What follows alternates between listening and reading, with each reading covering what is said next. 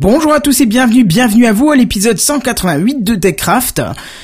Votre émission de divertissement technologique et vidéoludique, un savant mélange de high-tech, de jeux vidéo et de fun. WhatsApp, Bitcoin, Disney, UPS, Snapchat ou encore l'ordinateur malade, on a fait le tour du net et on vous en parle ce soir dans TechCraft. Sound City présente. TechCraft.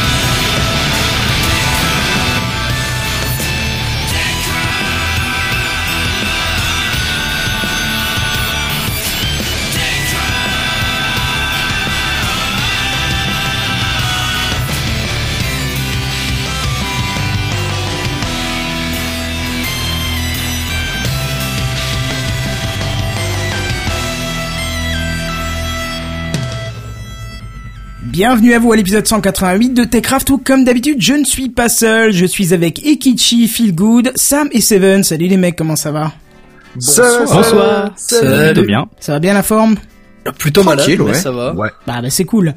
Euh, on a un bon petit programme ce soir, on a un bon petit dossier là qui vient avec un ordinateur malade cette saison en plus vu qu'on est tous euh, pas mal malades. Bah en fait, Ouais. c'est de là que vient l'inspiration, hein, euh, parce que si je fais cette chronique-là alors qu'on est le 20 et, des brouettes, alors que je suis censé le faire la première semaine du mois, c'est qu'il s'est passé quelque chose, hein, c'est que le fil il était malade, d'où l'idée de la Ah, c'est chronique. juste que t'as rien branlé, on le sait tous. Aussi, oui. Non, je pense pas, je pense qu'il était juste bien malade, euh, le connaissant. Hard worker, euh, tu vois, ouais, ça, ça semble euh, être le cas. Ouais, c'était violent. Voilà, mais sinon, on n'a pas de nouvelles de Caldin, zéro news. On sait pas d'où il vient, d'où il est, ou qu'est-ce qui se passe. Il était si tu peut-être nous écoutes, euh, il était peut-être aux manifestations cet après-midi sur Paris et il est en garde à vue. Hein. je sais pas pourquoi il y a eu des manifestations sur Paris? Ouais, oui. Pourquoi? J'ai pas suivi les infos. Qu'est-ce qui se passe encore? Bon, c'est pas forcément le, le sujet de l'émission non plus, hein, mais oui, en gros, il y a eu des manifs lycéennes. Euh, euh, pour, c'était donc blocus pour Théo et forcément la police était pas trop d'accord parce que ça avait pas trop été prévenu. Donc ça a été un petit peu le bordel. Enfin, moi j'ai suivi ça de, de loin euh, avec le hashtag sur Twitter, comme quoi Twitter ça, ça sert pas que à retweet des, des gifs à la con. Ah non, c'est sûr, ouais. Mais euh, ouais, apparemment ça avait l'air d'être assez, euh, assez musclé quoi. D'accord, ok, bon, bon, on verra. En espérant que Caldin revienne en un morceau, ce serait bien quand même. Ce serait bien, oui. Mais en attendant, euh, à moins que vous ayez quelque chose à dire pour l'introduction. Euh, si ce n'est que c'est le spécialiste du PQ Amazon qui va commencer à parler aux news high-tech, non. D'accord, bon bah voilà, en plus tu m'introduis, donc c'est parfait. C'est les news high-tech. C'est les news high-tech. C'est les news high-tech. C'est les news high-tech. T'as vu le dernier iPhone, il est tout noir. C'est les news high-tech. Qu'est-ce que c'est le high-tech? C'est plus de mon temps tout ça. Quand on voit une bonne idée quelque part, on la pique.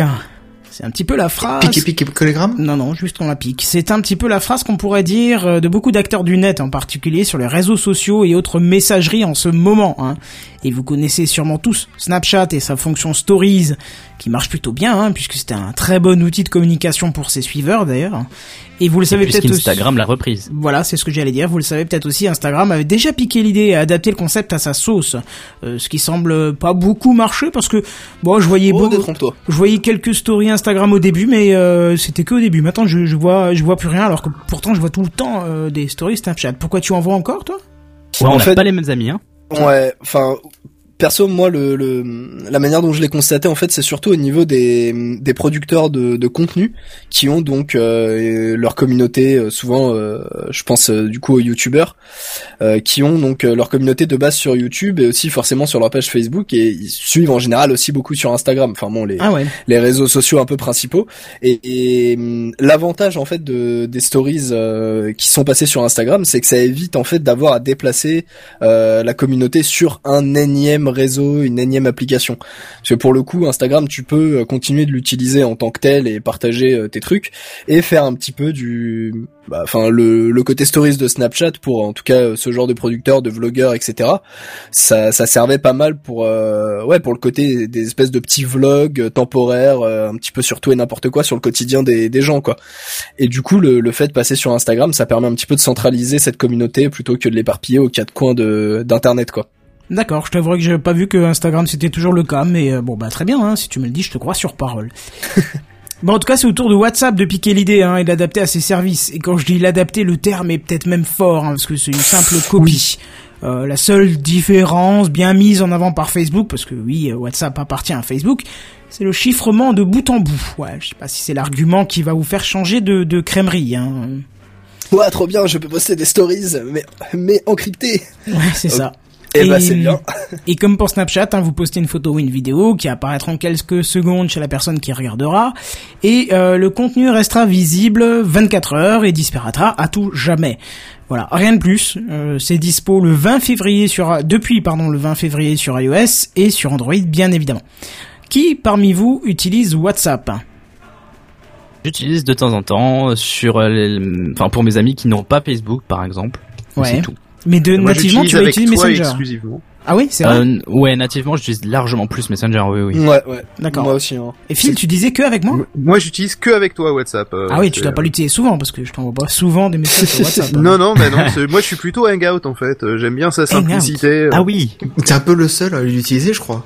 Probablement, mais euh, au final, euh, j'aime bien parce que c'est ça s'intègre bien avec l'outil que j'utilise au quotidien, c'est-à-dire Inbox.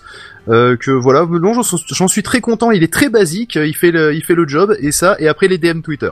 D'accord. Voilà, ça c'est mes deux trucs de messagerie. Ok, c'est c'est étonnant. Hangout, je savais même Ouais. pas qu'ils avaient Bah, l'un messagerie texte. l'un s'intègre avec mes, mes mails, l'autre s'intègre avec Twitter, qui sont mes deux gros outils de communication au final. Oui, oui, oui, bah oui, oui. Si effectivement tout s'intègre, pourquoi pas quoi. Qui d'autre euh, Ekichi, je crois que je t'ai pas entendu t'exprimer. Euh, ouais, ouais, si, c'est, il m'arrive de l'utiliser, euh, notamment pour communiquer en fait avec des gens qui sont à l'étranger. Donc, qui Ouais. n'ont pas de numéro français, quoi, pour éviter de- d'envoyer des SMS surtaxés. Mais c'est vrai que, comme Sam, dans, dans la majorité, mes, mes communications se font plutôt sur Messenger, en fait.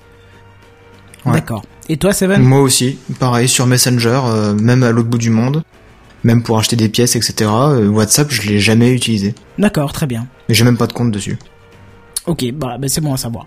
Donc du coup, les stories, c'est pas vous qui allez les utiliser principalement? Ouais, non, clairement pas. Non, non. D'accord, très bien. Bon, euh, je vous ferai pas de retour, je vous tiendrai pas au courant parce que j'ai testé. Euh, bah voilà, j'ai testé quoi. C'est rien d'ex... Oui, enfin, y a rien d'exceptionnel, quoi. Ça a du l'air coup, tu très basique. retour. Euh, J'ai regardé ça tout à l'heure vite fait. Ça a l'air très basique, non? Oui, oui, c'est extrêmement basique et j'y trouve plus d'intérêt sur Snapchat parce qu'on n'est pas obligé de donner son numéro de téléphone pour, euh, on va dire, qu'on vous suive, alors que là, euh, c'est basé sur le numéro de téléphone. Donc forcément, euh, il faut que vous ayez donné le numéro de téléphone à la personne pour qu'elle puisse euh, voir votre truc. Donc euh, bon, moi je suis un peu plus dubitatif, mais après on verra avec le temps. Peut-être que ça sera très utilisé, je ne sais pas, hein, mais Bah après, enfin moi j'avais pensé à éventuellement, parce que forcément euh, de mon point de vue, euh, je, je ne vois pas l'intérêt, hein, oui. mais pas, je sais que tu as des gens sur WhatsApp qui font de la conversation groupée en fait. Oui, ça Comme je- euh, d'ailleurs j'utilise. certains le font sur déjà Messenger. arrivé, oui. Voilà, euh, je sais pas, par exemple, tu vas avoir un certain groupe d'amis ou euh, un groupe de collègues ou un groupe famille ou que sais-je. Et effectivement, peut-être que le fait de balancer de la stories dans certains groupes plutôt qu'à euh, tous tes contacts comme tu le ferais sur Instagram ou Snapchat, le fait de pouvoir un peu entre guillemets réguler ce truc-là, éventuellement, je pourrais voir un intérêt. Vraiment euh, très loin, mais enfin des gens à qui ça, ça pourrait plaire. Mais le truc, c'est que au final, ça reprend juste le côté conversation groupée de Snapchat en mélangeant le système de stories sur le côté 24 heures, quoi. Mais sinon, il y a rien de, il y, a- y a vraiment pas de de killer feature. Il y a pas vraiment d'intérêt à part le fait que ce soit déporté sur WhatsApp, comme tu disais avant. C'est vraiment, euh, c'est vraiment un pur copier-coller, quoi. Ouais, c'est ça, c'est vraiment du pur copier-coller à la différence qu'ils vont chiffrer. Waouh, super. Et justement, puisque tu parles de copier-coller, est-ce que les autres euh, systèmes type Viber et puis plein d'autres euh, vont faire ça aussi? Ah, ça je Tu sais pas. utilises Viber? Euh, je, je t'avouerai que Viber, euh, j'ai testé au début, c'était euh, monumental pour la qualité de son. Tu passes un appel, la qualité de son, t'avais l'impression que la personne était Ah à ouais côté de toi. Ouais, ouais, ça c'était vraiment Ouais, ouais, je me souviens de ça, ouais. Mais ça s'arrêtait là, quoi. Ça restait. Bah, le problème, c'est qu'il y avait pas beaucoup d'utilisateurs qui se lançaient dessus. mhm. Ils disaient, c'est quoi ce truc? Où est l'arnaque, machin? Non, j'ose pas. Allez, j'y vais pas. Ouais, c'est vrai que bah, c'est c'est un peu le souci. euh, WhatsApp étant devenu un petit peu la, la référence dans ce domaine-là. Euh, je sais pas trop comment Viber se. Enfin, c'est vraiment une application que je connais de nom et j'ai dû, euh, ouais, j'ai dû l'installer 15 minutes il y a il y a trois ans quoi. C'est ça, Ouais, à pareil. peu près Et je pareil, sais ouais. pas du tout. Oui, voilà. Et je pense que c'est le la, majo- la majorité des gens qui sont comme ça. Enfin, il m'est arrivé de voir dans les transports, par exemple, euh, des des gens qui qui utilisaient Vi- Viber parce que je reconnaissais l'interface violette. Mais euh, Non, à un moment donné, il faut se dire a- qu'on a déjà assez de, de médias, enfin de moyens de communication, je pense, euh, sur le net. ouais, oui, c'est ça. ouais. Bah, surtout qu'on n'a même pas parlé de Skype. Et qui est aussi très utilisé pour tout ça. Alors Skype, je moins, suis en phase de plus du tout l'utiliser vu que WhatsApp Ouais, intègre pareil. les appels vidéo maintenant. Alors, euh, Nous autres ne l'utilisons pas, mais le commun des mortels l'utilise encore pas mal. tu crois? Ouais, ouais, bah, j'ai Ouais, j'ai ouais, vu ouais, mon collègue l'utiliser l'autre fois pour euh, parler à son frère qui était à la Réunion. Avec une qualité qui était pas mal du tout, hein, en réseau 4G. D'accord. Et oui. c'est là qu'on c'est là qu'on comprend en fait pourquoi ils se copient les uns les autres. Parce que si on regarde Skype d'un point de vue des fonctions, il a pas beaucoup évolué ces dernières années. Et euh, là tu dis je l'utilise plus parce que euh, bah de toute enfin je, je pars pour plus l'utiliser parce que bah, maintenant c'est intégré dans WhatsApp. C'est ça. En fait, ils sont tous en train non pas de se battre pour engranger des utilisateurs en plus, mais en tout cas pour pas perdre leur communauté Pour et qu'ils soient pas attirés ouais. par la fonction de l'autre. Et c'est pour ça qu'ils sont tous en train de se copier et qu'ils sont tous en train de, euh, de se ressembler plus ou, plus ou moins, de s'inspirer les uns les autres. Euh, ça. parce que justement, il faut, il faut avoir euh, la fonction. En tout cas, il ne faut pas ne pas avoir la fonction que l'autre a. C'est compliqué comme phrase, mais faut pas être à la bourre. Quoi. Sinon, Ouais, les gens migrent euh, d'un- de l'un à l'autre. Bah, Ouais, comme avec, euh, ça, ouais. avec Skype qui avait intégré la- sa fonctionnalité de, de traduction, par exemple. Ça avait fait un grand bruit, ça, non? On avait parlé d'ailleurs. Oh oui, on en avait pas mal parlé de ça. Ah, J'ai pas du tout eu l'occasion de le tester, mais c'est vrai que ça avait fait pas mal de bruit. Mais ça, par exemple, c'est pas forcément une feature qui a été qui a été copiée, tu vois. Ouais. Faudrait que je reteste avec ces faux de place. madames qui essayent de me séduire pour euh, pas cher, machin. En même temps, voilà, c'est une feature, on en a beaucoup parlé, mais au final, elle avait peut-être pas énormément d'intérêt, quoi. Parce qu'en général, quand tu discutes avec des, des gens, euh, c'est des gens que tu comprenais à l'origine. Ouais, c'est des gens que tu connais milieux- plus ou moins. Peut-être Voilà, dans sûrement monde dans les milieux professionnel. professionnels, ouais, Mm, c'est mm. justement ce que je disais, ça avait un, un, un- un intérêt. Mais voilà, pour le commun des mortels, ça a très peu d'intérêt parce que, euh, je sais pas, moi, euh, euh, Monsieur Nguyen, euh, qui est au Vietnam, euh, ben, euh, t'as pas eu trop l'occasion de lui parler avant, quoi. Et donc, du coup, les probabilités que tu lui parles en dehors d'un milieu professionnel restent assez faibles. C'est sûr. C'est, euh, Et puis à enfin, dans un contexte international, tu vas plus avoir tendance à utiliser l'anglais, quoi. Mais en plus. je sais, ouais, j'ai pas vu énormément de retours sur euh, sur cette feature-là, mais bon. Moi non plus. Non, si- j'utilisais Skype principalement avec euh, avec ma sœur pour la vidéo et maintenant que c'est dans WhatsApp, il y a plus de raison, tu vois. Hum, hum, hum. Bon, on verra en tout cas, on verra un peu comment tout ça va évoluer. Au pire, on en reparlera. Mais euh, voilà, la suite. Bah, vu qu'on parle de, de WhatsApp et d'applications euh, mobiles de téléphone, cette transition est totalement bancale. Ça va être au tour de Seven qui est notre spécialiste téléphonie mobile.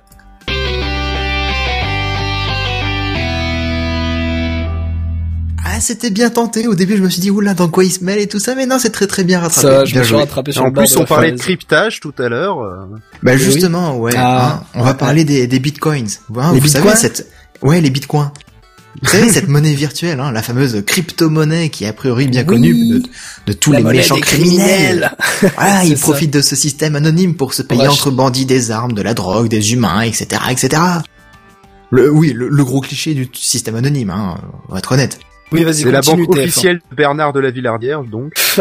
C'est ça. Ah, peut-être, ouais, je ne savais pas. Et puis bien sûr en utilisant Tor, hein, tant qu'à faire. euh, Et Forcément. donc du, du coup, euh, vous avez certainement dû entendre que c'était le, le système parfait pour que pour tout ça et que les méchants, bah du coup, ils étaient bien tranquilles là-dessus. Sauf qu'on a appris récemment que la police danoise a réussi à coffrer deux trafiquants de drogue en arrivant à euh, suivre tout simplement les transactions de bitcoins. Comment ils ont fait ça? Ouais, je vais t'expliquer un petit peu euh, dans la globalité. Hein. Ils ont pas donné tout, trop de détails, mais euh, c'est une image très forte en fait que renvoie la police en déclarant ceci, puisque bah du coup il y a plus aucun trafiquant qui est à l'abri de se faire choper désormais. Et c'est Eh bah c'est oui. assez impressionnant. Parce Tout le monde se disait ouais on est tranquille là-dessus et puis d'un coup eh non on est là nous et on vous a vu. Du coup Mais c'est ça effect- effectivement, bon, je me doute qu'ils ont pas, ils ont pas dû expliquer euh, point par point comment ils ont fait pour euh, pour effectivement remonter euh, remonter à une, une personne physique à partir d'une transaction Bitcoin. Mais honnêtement, euh, même s'il y a quelques failles de sécurité dans, dans le Bitcoin, c'est c'est quand même connu depuis quelques années. Réussir à faire ça, honnêtement, euh, c'est quand même une sacrée prouesse. Hein. Bah ouais. Alors, comment la police a pu procéder Justement, en gros, ils ont tracé les transactions via la blockchain et ils avaient une liste d'acheteurs potentiels. Et lorsque les acheteurs ont dépensé exactement la même somme qu'ils retrouvaient sur la blockchain, alors ils pouvaient les, identi- les identifier pardon, et aller chez eux euh, bah, faire une petite perquisition en disant « Bonjour, c'est vous qui avez acheté de la drogue ?» Non. Ah bah oui, c'est. Eh bah si, on a la preuve, et bim Bon, c'est un peu plus complexe que ça, hein, parce que euh, dans la réalité, la liste des acheteurs, euh, on la trouve pas sur Google. hein. Ah non, ça c'est sûr. Ça demande un petit peu plus de temps pour récupérer ce genre d'informations, mais bon, toujours est-il que le processus a fonctionné, et même a fonctionné à deux reprises. Hein. Et euh, Kim Arenstrup, je sais pas, euh, souhaits. Kim Arenstrup, le directeur de la Danish National Cybercrime Center, a déclaré lors d'une petite interview avec un journal local nous avons une position quasiment unique dans le monde pour le moment, car personne d'autre n'a été capable d'utiliser ce genre de traces comme une preuve auparavant. Dans ce domaine, tout le monde a les yeux tournés vers le Danemark, et nous sommes en train de dialoguer avec d'autres pays afin de développer euh, des méthodes de traçage et de leur enseigner comment nous opérons. Donc, les mecs se sont fait choper au Danemark, mais un de ces quatre, euh, ceux qui sont aux États-Unis, en Chine ou je sais pas à l'autre bout du monde, bah ils se feront coincer aussi parce que la méthodologie, euh, ils se la refilent entre eux quoi. Ah oui, carrément, ils vont, ils vont communiquer leurs techniques euh, au service de police euh, d'autres pays. hein. Oui, oui, oui. Alors il paraît que le FBI et Europol l'utilisent déjà cette technologie, cette méthodologie en tout cas. Mais je sais que le FBI avait des serveurs euh, Tor entre guillemets, des, des passerelles Tor Ouais, qui, ouais, étaient, ouais, ouais. qui étaient donc. euh. Ouais. Vous Mais en pensez donc, quoi coup, de, voilà. de, de cette chose-là ou... Bah j'en je pense que pas- le, le. Bitcoin, euh, désolé Phil, j'en pense que le, le Bitcoin euh, à la base, quand c'est sorti, ça avait l'air super intéressant. Il y a eu tellement de, de rumeurs justement sur le, le gros cliché que c'est le truc des méchants que bah du coup ça te refroidit énormément. Et puis bon bah le- c'était quoi? C'était le FMI qui était intéressé par ça. Et il y a un moment il disait ah c'est cool une une monnaie euh, virtuelle donc euh, qui peut être mondialisée, ça pourrait être euh, une super idée. Il faudrait développer le truc. Mais ça, à mon avis ça tombera à l'eau tôt ou tard. Hmm, Je suis pas sûr, bien au contraire. Oh, que non, que non. Justement, c'est c'est une monnaie qui n'est pas centralisée par les États, qui n'est pas surveillée et, et, euh, ou- outre le, le côté illégal qu'on peut en faire, ça reste euh, un système qui n'est pas sous surveillance. Et vu comme Mhm. nos États sont en train de se diriger vers des dictatures les unes après les, les uns après les autres, je pense que c'est pas une mauvaise chose d'avoir le Bitcoin. Euh, Phil, tu voulais dire quelque chose avant? Moi, ce que je voulais dire, c'est qu'en fait, euh, là, on est typiquement dans un bon exemple, ou je sais pas si c'est exactement ce qu'ils ont utilisé, mais c'est un bon exemple de euh, de ce qu'on peut faire en fait en récupérant des métadatas et en les analysant. Vous vous rappelez qu'il y a, il y a quelques peut-être années, mais au minimum mois, euh, on avait eu ce débat de la surveillance où euh, il disait que euh, justement il ne récupérait que les métadatas, euh, qui n'avaient pas euh, le contenu des euh, des échanges, qui n'avaient pas oui, les, pas les identités. littéralement personnelles, quoi. Voilà, c'est ça. Et ben là, on est justement dans un cas où il n'y avait initialement pas d'informations personnelles et où par le fait de, par le simple fait de recouper les informations, on peut du coup désanonymiser les données. Et, euh, et donc du coup là c'est un bon exemple justement pour ceux qui se disent qui, euh, qui se disent ouais mais c'est juste les échanges de données qui regardent euh, que euh, bah, justement ces échanges de données là révèlent l'identité des personnes.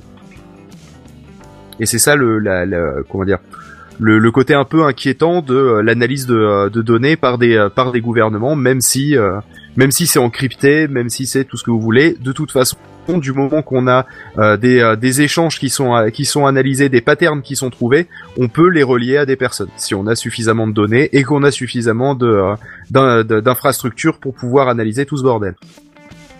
Bah, après, effectivement, enfin là pour le coup, tu fais tu fais une supposition sur la sur la méthodologie qui a été employée, même si pour le coup, ça m'étonnerait pas que euh, l'utilisation de metadata euh, ait et clairement leur- sa place dans, dans le fait de pouvoir remonter comme ça de, de juste une, une chaîne de caractères totalement cryptée et qui en soi ne fait pas de sens, euh, qui est, qui est, euh, l'identification de transactions pour pouvoir remonter jusqu'à la personne. Forcément, il y a un moment, tu as besoin de récupérer des informations plus ou moins personnelles petit à petit. Mais après, ouais, ce qui moi me dérange, c'est bon. Encore une fois, comme je disais tout à l'heure, on sait que le Bitcoin n'est pas euh, 100% sécurisé. De toute façon, aucun euh, aucun algorithme, aucun programme informatique euh, n'est 100% sécurisé. Ça n'existe pas. Hein. Le risque zéro n'existe pas. Oui, voilà, de manière plus générale, il n'y a pas de risque zéro. Mais hum, le, le fait que tu aies des, des gouvernements qui commencent euh, à toucher à ce genre de choses, bon, évidemment, là, c'est euh, le, le bon prétexte, hein, euh, le bon prétexte qui est mis en avant, oui, mais c'est pour arrêter des vilains pas beaux qui qui, qui font du trafic d'armes et de drogue et, et, et de et de petits enfants. Alors oui, forcément, la, la, la cause est noble, mais encore une fois, la manière elle, euh, pour le coup, elle est utilisée euh, entre guillemets à bon escient pour le moment. Mais une fois qu'on a cette manière-là, rien n'empêche euh, par la suite, dans euh, trois semaines, six mois, un an, dix ans, ce que c'est, de, l'utiliser à, totalement mauvais escient. On, le voit déjà avec tous les soucis de surveillance, quand on a eu la loi renseignement il y a quelques temps. c'est ce, genre de truc, encore une fois, bah, c'est un, un bon gros doigt dans, dans la phase de, de toute la neutralité du net et, et de la vie privée quoi. Le, but du Bitcoin, c'est d'a- d'avoir un côté anonyme. Après, euh, faire pour faire quelque chose d'illégal ou non, euh, entre guillemets, peu importe. Enfin, je, je suis pas en train d'inciter euh, les gens à, à faire des choses illégales avec un bit, avec le Bitcoin. Hein. Mais je veux dire, tu, tu, tu as tes raisons personnelles, qu'elles soient euh, qu'elles soient bonnes ou non, pour vouloir être anonyme euh, sur euh, sur une certaine action que tu fais, sur ta navigation, etc. Et si euh, demain on te dit bah voilà toi aujourd'hui tu as l'habitude de faire ça ça ça pour euh, rester anonyme sur internet parce que euh, tes convictions parce que ceci parce que cela si demain on te dit ouais bah ok tu tu fais ça c'est bien mais moi demain euh, gouvernement qui enfin du pays dans lequel tu, tu habites, bah si je veux, je, je remonte jusqu'à toi, peu importe les méthodes que tu utilises. Ça non quoi. C'est, c'est- faut pas être d'accord, faut, faut pas laisser ce genre de choses faire. C'est un vaste débat quand même. hein. Ouais ouais voilà bah euh, forcément on va on, on a eu comme disait Phil on a déjà eu ce débat auparavant donc on va pas on va pas re, re, re- repartir là-dessus mais autant en soi le, le fait d'arrêter les, un narcotrafiquant c'est une très bonne chose autant la manière euh, qui est utilisée par euh, par la police danoise euh, c'est beaucoup plus discutable quoi. Clairement. Après, ils ont pas été faire euh, comme euh, comme le FBI avec l'histoire de l'iPhone de, de San Bernardino là? Oui oui Parce que d'ailleurs, justement, dans, dans l'actualité, euh, il y a les médias qui disent eh oh FBI, combien t'as payé Apple pour euh, qu'il te révèle euh, le- la véritable euh, clé cachée? Ouais ça j'ai de forts doutes euh, Ouais, quant au fait que que ça arrive. Ouais, pareil. ouais. Mm. Par contre, le petit le petit détail sur le, le Bitcoin, c'est que là justement ce euh, ce, euh, ce, ce, ce que ce qui est arrivé à, à faire la police danoise, ça montre bien le gros gros gros talon d'Achille du Bitcoin, c'est-à-dire que Ouais. le, la richesse en soi, elle est détenue par les banques. On a besoin encore d'injecter dans le système Bitcoin, euh, dans le système d'échange, euh, de la richesse qui vient des institutions euh, qui sont régulées. Et tant qu'on aura besoin, quand tant qu'on aura ce lien-là entre ça, les il y aura banques une et le possibilité de Bitcoin, remonter. il y aura une possibilité de remonter à quelqu'un. Donc Bah, En même temps, euh, et si tu achètes des bitcoins, tu l'achètes avec de l'argent réel. oui voilà, tu vas ça. pas l'acheter avec des cacahuètes. Non, mais justement, euh, Parce que à déjà, l'heure actuelle, beaucoup. à l'heure actuelle, si tu regardes, tu n'achètes jamais de l'argent réel. Enfin, à moins que tu partes à l'étranger. Mais euh, en soi, euh, ton salaire il t'est versé et tu utilises le, euh, tu, tu utilises ce qui t'est versé comme salaire pour aller faire tes courses, pour aller faire machin. Tu ne changes pas de monnaie au milieu. Tu n'as Oui. pas besoin. Tu, donc au final, tu vois, la, la, la richesse reste, reste au sein des banques. Oui. Alors que dans le bit, dans le Bitcoin, euh, toi, si tu veux avoir des, bit- euh, de- des Bitcoins, il va falloir soit euh, que, eh bien, tu te, tu, tu deviennes commerçant et que tu crées de la richesse en Bitcoin directement, mais c'est très peu probable. Oui, et puis c'est difficile sinon nos jours. Voilà. Non, mais on sait jamais. Tu pourrais lancer un service sur Internet où le seul euh, moyen de paiement c'est le Bitcoin. Ah oui, oui, oui. Là, auquel cas, tu es commerçant et tu crées de la richesse en Bitcoin. D'accord. Bon courage. Enfin, mais tu ouais. crées, non, tu récupères de la richesse en Bitcoin. Oui, enfin tu tu crées euh, tu crées euh, sur ton compte, d'accord, de la richesse en Bitcoin. C'est-à-dire que tu vas euh, je sais pas payer tes serveurs en Bitcoin et ensuite tes clients vont te payer en Bitcoin et tu vas faire un profit. D'accord? Mais euh, donc En du coup, Bitcoin. tu- tu vas faire un profit en Bitcoin. Euh, alors que pour l'écrasante majorité, bah c'est tu vas prendre de l'argent sur ton compte et tu vas le mettre sur ton portefeuille Bitcoin. Euh, ou sinon tu vas miner éventuellement parce qu'il y a aussi Oui, euh, il y a aussi ça. ça, hein, pour le, le Bitcoin, c'est euh, c'est le fait de de pouvoir euh, miner de des des, euh, des des bitcoins tout simplement. Ouais, mais alors Mais, là, euh, mais la là, puissance machine qu'il faut, c'est c'est incroyable. hein. Au Bah, début, c'était simple, mais maintenant, c'est Alors inaccessible au pour le début c'était très simple. Au début c'était très simple. Euh, ensuite c'est devenu un peu plus compliqué. Fallait commencer à monter des machines avec des euh, avec des grosses cartes graphiques euh, et euh, en Avec SLI etc. malades, ouais. Voilà. Et maintenant en fait même les cartes graphiques euh, ça vaut plus le coup parce que tu te retrouves à payer plus d'électricité que ce que tu vas euh, que ce que Miner. tu vas rapporter de bi- voilà ce que tu vas miner. Euh, maintenant en fait ils sont sur des euh, sur des euh, des, euh, Des circuits électroniques euh, non des circuits électroniques dédiés Ah oui, d'accord. Euh, parce que euh, parce que du coup ça consomme beaucoup moins et c'est des boîtiers qui font euh, de la taille d'un disque dur externe à la, taille d'un NAS selon la puissance. Et euh, et en général tu tu te lis avec un, un groupe d'autres mineurs pour pouvoir même si au final le groupe minera toujours autant de, de Bitcoin tu vas te retrouver en fait à gagner plus souvent mais un peu moins ce qui veut dire que du coup c'est pas toi qui va gagner une un Bitcoin euh, une fois par an euh, tu vas gagner euh, tu vas gagner en fait un douzième de bitcoin par mois parce que tu vas tu parce que bah tu vas te mettre en commun avec d'autres Ouais, parce que tu partages ton revenu avec les autres mineurs. c'est ça Mm, mm. Mais euh, c'est euh, dû, c'est- dû à quoi cette difficulté euh, nouvelle de, de miner les bitcoins? C'est l'algorithme en fait euh, de, de résolution parce que en gros euh, le, le gra- dans les grosses lignes hein, je généralise mais le fait de miner du Bitcoin c'est euh, de mettre les capacités de ton ordinateur à résoudre des équations mathématiques. Il faut savoir qu'il y a un nombre de bitcoins défini. Hein. Tu peux pas, il n'a pas. La- Oui, la- il y a une je connais pas le limite, nombre, ouais. mais c'est c'est fini. c'est J'ai un- pas un le nombre en fini. tête mais C'est un ouais, nombre ouais. fini, pardon. Bon, on a encore un mais peu non mais de ça augmente mais- pas avec le temps euh Non, non, pas du tout. Non, Ah non, c'est- il y y a une limite. Hein, euh, ah d'accord ah oui c'est juste qu'on tend vers un nombre qu'on n'atteindra jamais mais que euh, du coup imaginons qu'il y ait 100 bitcoins euh, à la à la fin du système euh, tu euh, tu vas mettre euh, la moitié euh, enfin tu tu vas mettre euh, disons un mois à avoir C'est la moitié exponentiel quoi. Puis ensuite tu vas mettre euh, deux, euh, deux mois à avoir un quart, puis euh, machin, etc. Et donc du coup ça. le dernier Bitcoin, on va jamais l'atteindre parce qu'il est juste théorique. D'accord. Si, après Et- quelques années-lumière. Et est-ce Oui, que c'est comparable c'est, avec, euh, enfin, ce que j'ai du mal à me faire distance. C'est une distance, oui, mais oui, Sam. J'ai du mal à me faire à l'idée en fait de, de générer de l'argent comme ça. C'est c'est comparable à, à quoi par exemple avec un système de monnaie traditionnel Ah bah c'est pas comparable à un C'est système de monnaie comparable. C'est là traditionnelle. tout, c'est là tout le, concept même en C'est fait du de- virtuel. de la crypto-monnaie. Et après, effectivement, le Bitcoin a une valeur parce que les gens donnent une valeur au Bitcoin. C'est-à-dire que je, je, je fais Enfin, une on pourrait faire un parallèle avec l'or en fait euh, au final. Déjà parce qu'il y a le Vas-y. terme de miner et tout. Ouais, ouais, Mais, ouais, euh, ouais, effectivement. mais, Oui, parce que c'est une ressource qui est finie. Donc effectivement, dans les débuts, euh, tu as de l'or partout. Ok, c'est la fête du slip, c'est super facile à miner. Euh, t'en mets partout. euh, voilà, c'est la fête. Tu fais du, du, du cash rain avec euh, parce que t'en as à foison et à foison. Ouais, ou le pétrole, ça marchera mieux dans ce cas-là. Alors, Ouais, parce que voilà, l'or, ça a le- jamais été. euh, Effectivement, même euh, ouais, le pétrole, ce sera mieux. Sauf qu'au bout d'un moment, bah voilà, dirigeons-nous sur le pétrole. Le pétrole au début, voilà, t'en trouves plein parce que t'as- tu trouves plein de réserves, c'est super facile. Mais au bout d'un moment, bah il y en a quand même de moins en moins. C'est un petit peu plus compliqué puis à trouver plus les ça spots. va, plus c'est difficile, plus les petits, les poches seront de, de de pétrole seront petites, plus euh, plus voilà, il va, on va aller dans des endroits qu'avant on n'était pas allé euh, aller euh, miner parce que euh, parce que bah c'est c'était ça valait pas le coup, mais maintenant ça commence à valoir le coup. Tu vois, enfin tu tu commences à rentrer dans un truc où bah euh, sur la fin ça la- la- le prix va augmenter euh, de de manière assez impressionnante. Bah, de toute D'accord, façon, ouais, là, je vois l'idée. c'est- Ouais, ouais, c'est en gros, clair. en gros, l'algorithme euh, que que les ordinateurs qui minent doivent résoudre, euh, lui-même devient de plus en plus compliqué en fait. C'est c'est sur un peu sur ce même principe-là. Et, euh, et, Et, d'ailleurs, pourquoi on a besoin de miner et de faire ces trucs, c'est qu'en fait c'est comme ça que ça fonctionne la vérification des transactions en fait. C'est ça.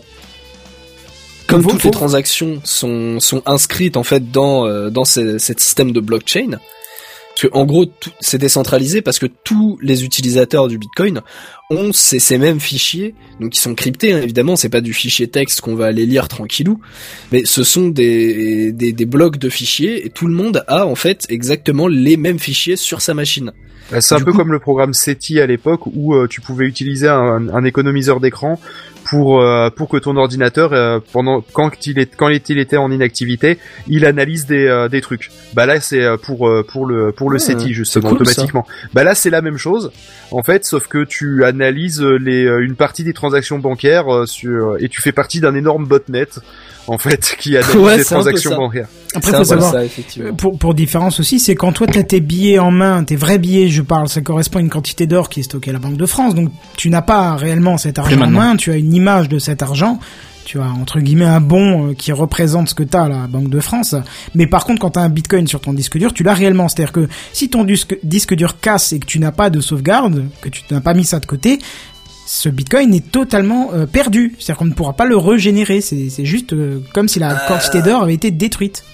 Pas, pas exactement en Pas fait. Comment ça C'est c'est ton Ouais. blockchain que tu que tu as sur ton disque dur. Tu as en fait ta clé de cryptage de de ton compte en banque. C'est un peu comme si tu avais perdu la clé de ton coffre en fait. Parce ça. que ça existe toujours Ou ta sur le carte réseau. bancaire. Voilà, ça, oui, c'est euh, peu Ouais, sauf que là pour le coup Ouais, ta carte bancaire tu peux pas en redemander une quoi. Voilà, c'est Oui, ça. voilà, Enfin si ils vont t'en renvoyer une mais ils vont te dire ok mais par contre c'est un nouveau compte et tu n'as rien dessus quoi. C'est ça. D'accord. C'est comme si si tu perdais ta carte bancaire, tu perdais ton compte. Voilà. Donc c'est pour ça ça. la clé du coffre, ça marchait bien aussi. Ouais. Mais euh, mais voilà, c'est l'idée quoi. Tu euh, tu perds la, la la clé du coffre et l'endroit où c'était. Enfin, t'as t'as vraiment, tu peux vraiment plus plus y accéder du tout.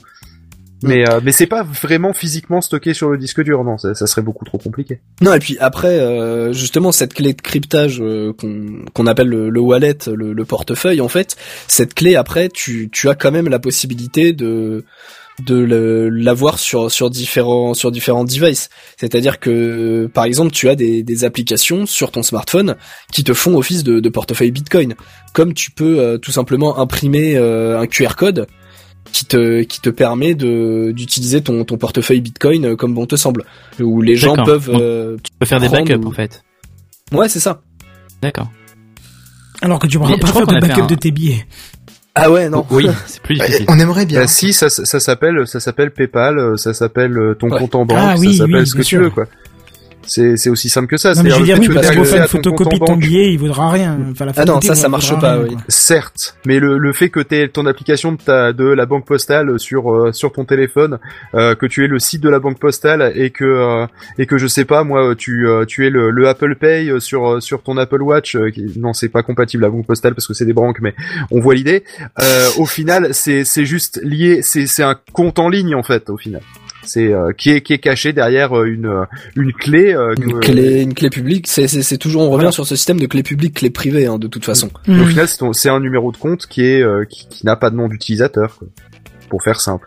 Voilà. Pour simplifier vraiment. hein, Après, si vraiment tu veux la jouer safe euh, et qu'il n'y ait aucun moyen de perdre ta clé privée, ben voilà, tu te la fais tatouer dans, dans un coin et au moins t'es sûr de pas la perdre. Mais si tu perds ton téléphone, c'est pas grave, tu récupéreras avec ta clé. C'est peut-être un peu hardcore comme solution, mais au moins t'es safe. Ouais. Bon bah parfait, on va pas, on va pas continuer à débattre là-dessus. Euh, il faudrait qu'une fois on ait un spécialiste du Bitcoin qui vienne euh, nous on, expliquer. on a déjà fait un dossier, non Euh, Peut-être, tu sais, après 188 Oui, oui. numéros, il se peut que. Si si, il y a déjà eu un dossier sur le Bitcoin, mais n'empêche qu'un rappel ça fait pas du mal parce que 188 numéros quoi. C'est ça, c'est ça. C'est ça. ça. Tu vois, même moi j'en ai oublié la moitié, tu vois, pour te dire. Ah, et puis c'est quelque chose qui évolue de toute façon, donc euh, ça, ça peut être aussi intéressant de, de refaire, euh, de faire un rappel euh, slash euh, mise à jour quoi. Mm. Ouais, ouais, ouais. Puis t'as raison, une nouveauté, il évolue, il ajoute des médias au flux, n'est-ce pas? Oh oh oh. Voilà, ça c'était pour ceux qui connaissent. Autopromotion. Ouais. Voilà, on va En passer... tout cas, Oui. euh, bah justement, bah j'allais le dire, on va passer à Eikichi. J'allais dire, c'est le spécialiste des batteries, mais non, c'est pas lui, c'est l'analyste des euh, des initiatives récentes qui va nous parler là tout de suite. Voilà, pour le coup, je serais spécialiste de, de batterie pour un soir, euh, ou presque. Ouais, mais Euh, non, c'est à Benzen ça. Ouais, ouais. Bon, je peux pas lui emprunter vite fait. il Mais pour là. la soirée alors, c'est tout. hein. Allez, je lui, je lui repose après sur euh, sur sa ligne, y a pas de problème. Faut Ça espérer qu'ils te prennent pas le bec, Benzen. tu viens de découvrir l'origine de son pseudo Désolé. C'est pas grave. Bon, euh, je m'attendais à parler de plein de choses quand même euh, quand je suis rentré dans TechCraft. Hein, euh, parce que forcément, tech, jeux vidéo, voilà, on peut parler d'énormément de choses. Euh, mais honnêtement, parler de Disney dans les news high tech, là, j'avoue que c'est assez original. Classe, hein. Bah, on a parlé de Disney à l'époque où Star Wars s'est fait racheter, mais ça s'est arrêté à ça. Ah, là, on dérive un peu plus dans la pop culture que la high tech. Ah mais il t'en faut peu pour être heureux, j'ai envie de te dire. hein. Bon, c'est bien. Vous vous, m- vous m'instaurez le, le petit la petite ambiance Disney, c'est parfait. Allez, bon, vas-y, va- Prince Ali, c'est à toi. Eh oui, c'est bien lui. Mais Allez, bon, à pour rester dans les sujets traditionnels, euh, bon, je vais vous parler de Disney et de batterie justement. Ouf. Pour être, ouais, pour être un C'est peu plus l'histoire de la batterie. Est-ce que c'est le cycle éternel? Ah, Ah bah oui, euh, cycles maximum, hein, c'est une batterie. Ouais, voilà, on n'est pas encore, au- on n'est pas encore au batterie éternel. Hein. Je pense qu'il faut attendre encore un petit peu. Et pour être plus exact, exact, pardon, on va parler de Disney Research, et qui est, vous l'aurez deviné, un peu la branche euh, R&D de Disney. C'est pas vrai. Euh, je te jure. Bon, après, je vous mens pas. hein. J'ai appris qu'ils avaient une branche R&D euh, dans Oui, la voilà, tech en lisant cette news. fait- hein. qui- qui- Et ils Voilà. recherchent quoi un, un successeur à Mickey Mouse? Hmm, Eh je ben, pense la technologie pour réaliser leur prochain film. Leur euh, prochain Space. Mountain ou leur prochain Aussi, film ouais, ah bah peut-être. tiens, oui. Pourquoi pas Euh, je me suis pas forcément penché sur euh, sur ce qu'ils recherchaient euh, au niveau cinématographique ou ou par rapport au, au parc d'attractions, mais effectivement ils se ils se penchent quand même dans la tech. Bon, à terme, effectivement, pour servir les les les buts de, de Disney, enfin en gros pour leur faire gagner plus d'argent, hein, c'est c'est logique. Mais ils sont quand même apparemment assez euh, assez ancrés dans euh, dans les nouvelles technologies. Et euh, du coup, c'est le sujet de cette news. Laissez-moi donc vous présenter. Alors, je, je vais pas y arriver du premier coup, mais c'est pas grave. Le Quasi-Static Cavities for Ubiquitous Wireless Power Transfer. Ah, mais Ouh. Bravo, bravo, Ouais, bravo. alors là, ça me rappelle que. Mary Poppins c'est un Disney. Tout est lié, bordel. Parce que là, on est très très proche du super. Sexpédélicieux. Ouais. Exactement. Alors, tu, tu- euh, tu peux refaire le, le nom du, du truc Non, non, non. alors Je le suis pas arrivé la première fois. pas- Quasi-Static Cavities for Ubiquitous Wireless Power Transfer. Je vous le fais avec le petit accent français pour que ça parle plus. Bravo. Bon, autrement dit, Ça on vous parle de charge de batterie, mais sans fil. Ah ben voilà. Ah, Bon, ben, je ah. me casse. Voilà, salut Phil, à bientôt. On revient quand même pour ta chronique. Hein. Ouais. Euh, C'est de l'induction, quoi. je- Eh non non non. non. Non, mieux que ça. Et justement, tu, tu parles d'induction, merci pour la mini transition. Vous avez peut-être euh, entendu parler qu'Apple a récemment rejoint le consortium de qui? De qui? De qui? Le- Bon, le, on dit lequel? On dit pas de, on dit pas le consortium de qui, on dit lequel de consortium? Mais si, c'est de- voilà, en plus. Alors blague tombe à l'eau. Merci Graham Marnazi Feel Good. bon, si jamais le Key, euh, c'est une technologie de charge par induction. hein. Il y a quelques téléphones qui l'ont déjà adopté il y a quelques années. Mon Feu Nexus 4 à l'époque en bénéficiait d'ailleurs. Ah non, mais le ki, c'est c'est une méthode de relaxation, c'est un truc zen, ça. Non, ça c'est le chi. Oh, le niveau de connaissance qu'on en sort, Mais ça se on est en train de prononce, se euh, ridiculiser, quoi. Euh, euh, euh, je, je facepalm très fort hein, depuis tout à l'heure. Non mais bon, voilà, la, donc le, le key c'est de la charge par induction effectivement. Mais la charge par induction c'est pas encore du vrai sans fil. Moi je vous parle de chargement sans fil et pas juste sur une surface. Je vous parle de chargement sans fil dans toute une pièce. Est-ce que Hum. on peut considérer la recharge euh, solaire sans fil dans ce cas-là? Ah, Euh, c'est de la triche. Bah, ouais, c'est de la non, triche. mais- euh. Ouais, non, ouais, non, mais, tu triches sur ma news là. Ah bon Non, alors, mais excuse-moi. Bah oui, mais tu non, l'écris oui, pas, je mais peux pas savoir moi. oui, mais non, mais mais putain, t'es chiant, Kenton. C'est une bonne question. Mais oui, c'est ça le problème. Non, tu m'as. Parce tu m'as que c'est vrai qu'au final, Kenton, mais- quand tu es sur une- un chargement par induction, tu as une certaine euh, forme de euh, d'onde électromagnétique qui est envoyée, qui ensuite est transformée en électricité par un, un- une, une antenne, un machin, un, un bidule quoi. Et c'est vrai qu'au final, la lumière du soleil, c'est C'est une onde voilà, électromagnétique une onde qui est transformée par un bidule en électricité. Donc au final, oui, la charge solaire, on peut considérer que c'est une charge sans fil. Bien joué. Bien Bon joué. alors, excusez-moi, je reformule. Mais la charge par induction, c'est pas encore du vrai sans fil. Moi, je vous parle de chargement sans fil dans toute une pièce, sans fenêtre. Sans chemise et sans pantalon même. Exactement. Bah, libre à toi après. hein, Mais tu- attends, mais tu ça, ça me rappelle le concept de ceux qui mettaient leur iPhone dans le micro-ondes pour le recharger en une seconde. Dans toute une pièce, sans fenêtre et sans les cons. Et sans micro-ondes. Et est-ce que c'est pas en lien avec le Li-Fi? Parce que le Li-Fi, c'est pour euh, transmettre de l'internet sans fil avec de la lumière.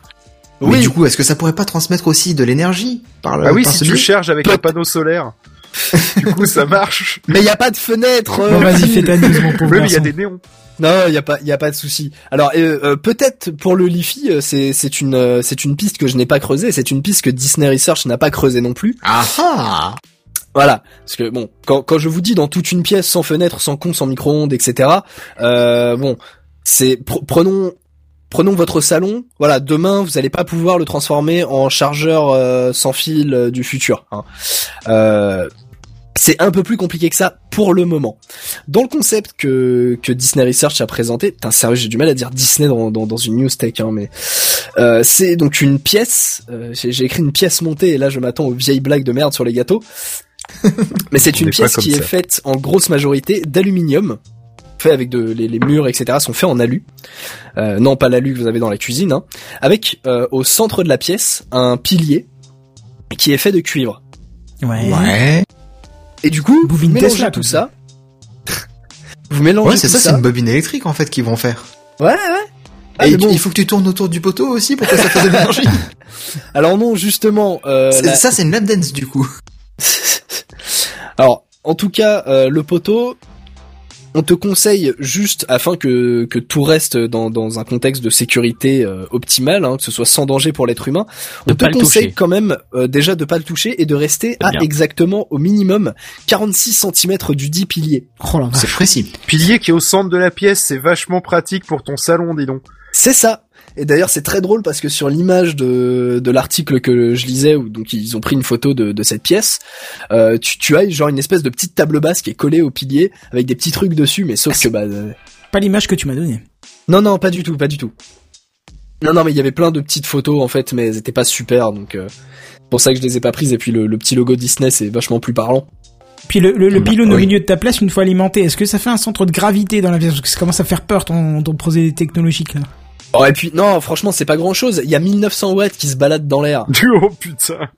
mais c'est sans aucun parce risque que et condition là, que tu restes à 46 cm du pilier. Est-ce que c'est garanti sans cancer Ouais, parce que là, euh, ionisation euh, de l'air, euh, ce genre de choses. Enfin, je sais pas, moi j'ai l'impression de mettre la tête dans un micro-ondes du coup. Oui. Disney Research vois, Enterprise décline toute responsabilité. C'est c'est un peu l'idée, ouais. Je, je ne sais pas. Est-ce Enfin, qu'on peut s'en voilà. servir pour cuire un steak Ou pour donner de l'élan à un pigeon, je ne sais pas. Aussi. Après, peut-être que si tu lances ton steak sur le pilier, t'as moyen, ouais.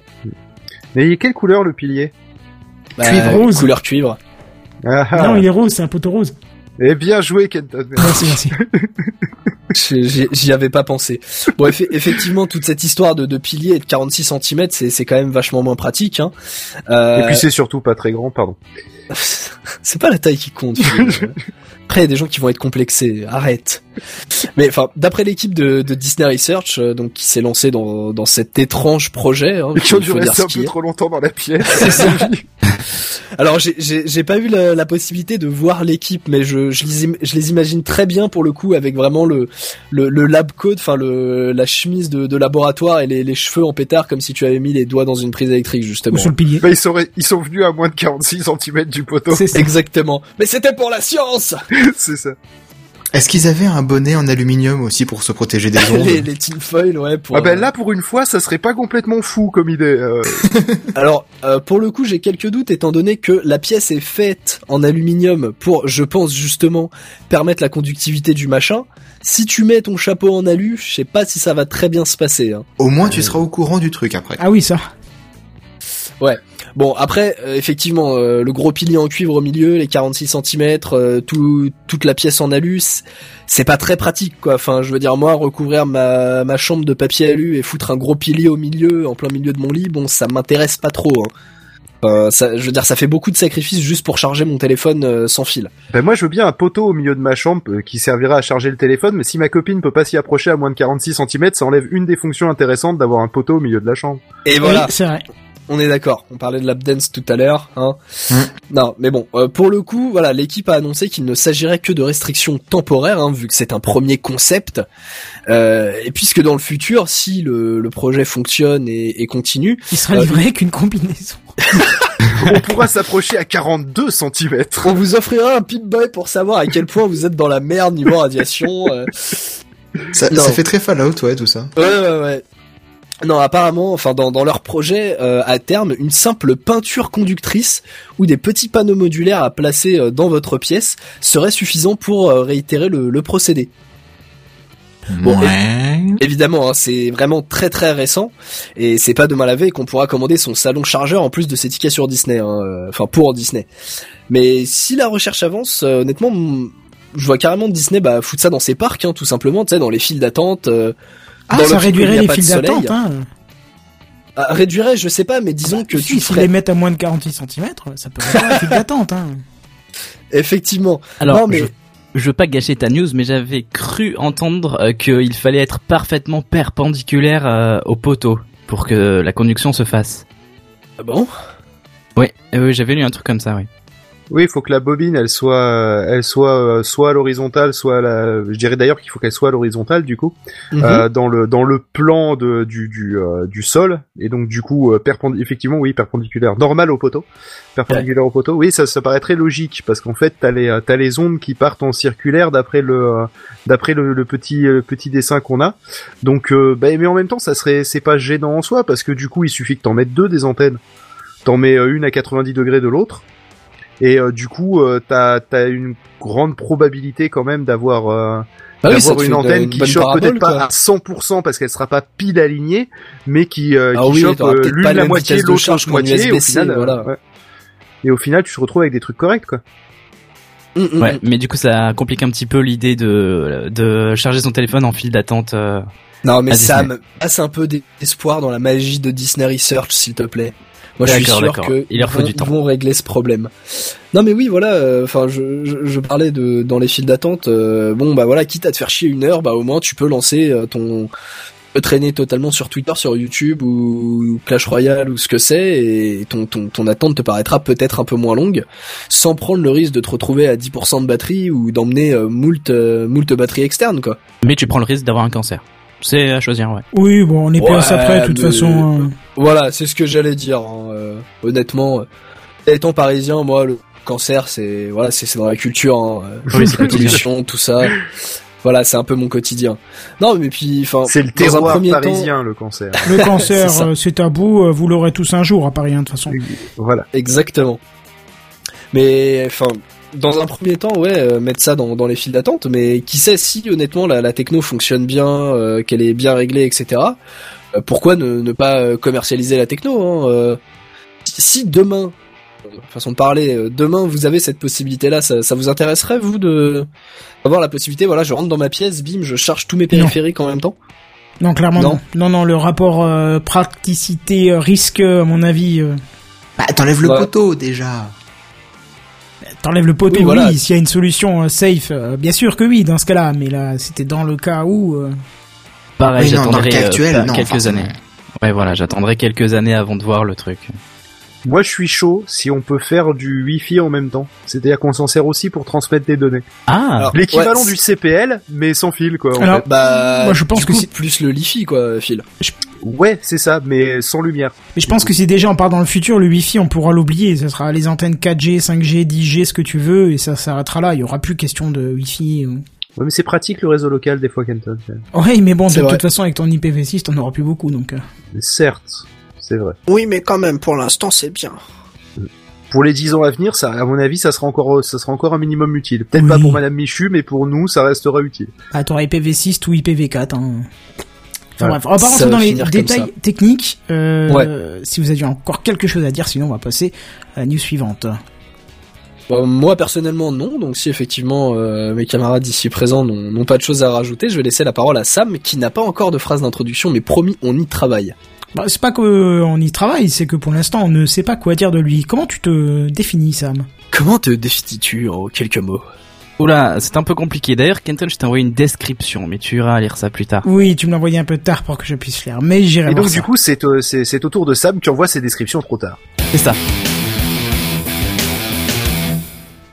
UPS teste une nouvelle méthode de livraison, une livraison qui allie drone et camion de livraison. Enfin, J'ai cru Alors- que t'allais dire une livraison à l'heure, j'allais être tellement content quoi. Mais Oui, ça alors- existe déjà, figure-toi. On va écarter toutes les mauvaises blagues qui pourraient se faire sur UPS pour cette soirée. Alors, après Amazon et La Poste, voilà UPS qui débarque dans l'affaire, parce que oui, La Poste avait aussi lancé euh, une affaire de drone. Euh, et donc, Ah bon UPS, qui est un service de livraison international, se lance lui aussi dans la livraison par euh, drone. Alors, c'est lundi dernier euh, qu'UPS a effectué son premier test en Floride.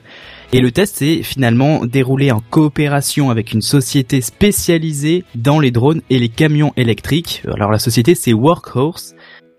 Je ne la connaissais pas, mais pourquoi pas. Alors finalement le test est un succès et le principe est euh, tout à fait simple. Euh, les camions de livraison sont dotés d'une trappe au niveau du toit et ceci libère un drone sur lequel le livreur aura au préalablement fixé un colis avant d'entamer une nouvelle livraison. Alors, tout ça, ça paraît euh, peut-être un peu compliqué, mais pour grossir un petit peu le trait et schématiser au maximum, imaginez le livreur parcourir une route nationale et le drone décoller lorsque le livreur atteint le niveau de petits villages aux alentours. Et donc Ça du peut coup, être pas mal, ouais. exactement. Et du coup, le but, c'est de gagner du temps et le livreur peut alors effectuer une autre livraison. Le drone reviendra de lui-même se repositionner euh, sur son socle. Donc Alors, en le fait, but- le drone, il est autonome, quoi. Mais Exactement. Ça, ça me rappelle un concept de Mercedes qui avait sorti ça avec un camion de livraison qui avait quatre drones sur le toit et qui euh, qui en fait venait plus ou moins se clipser sur le toit si tu veux.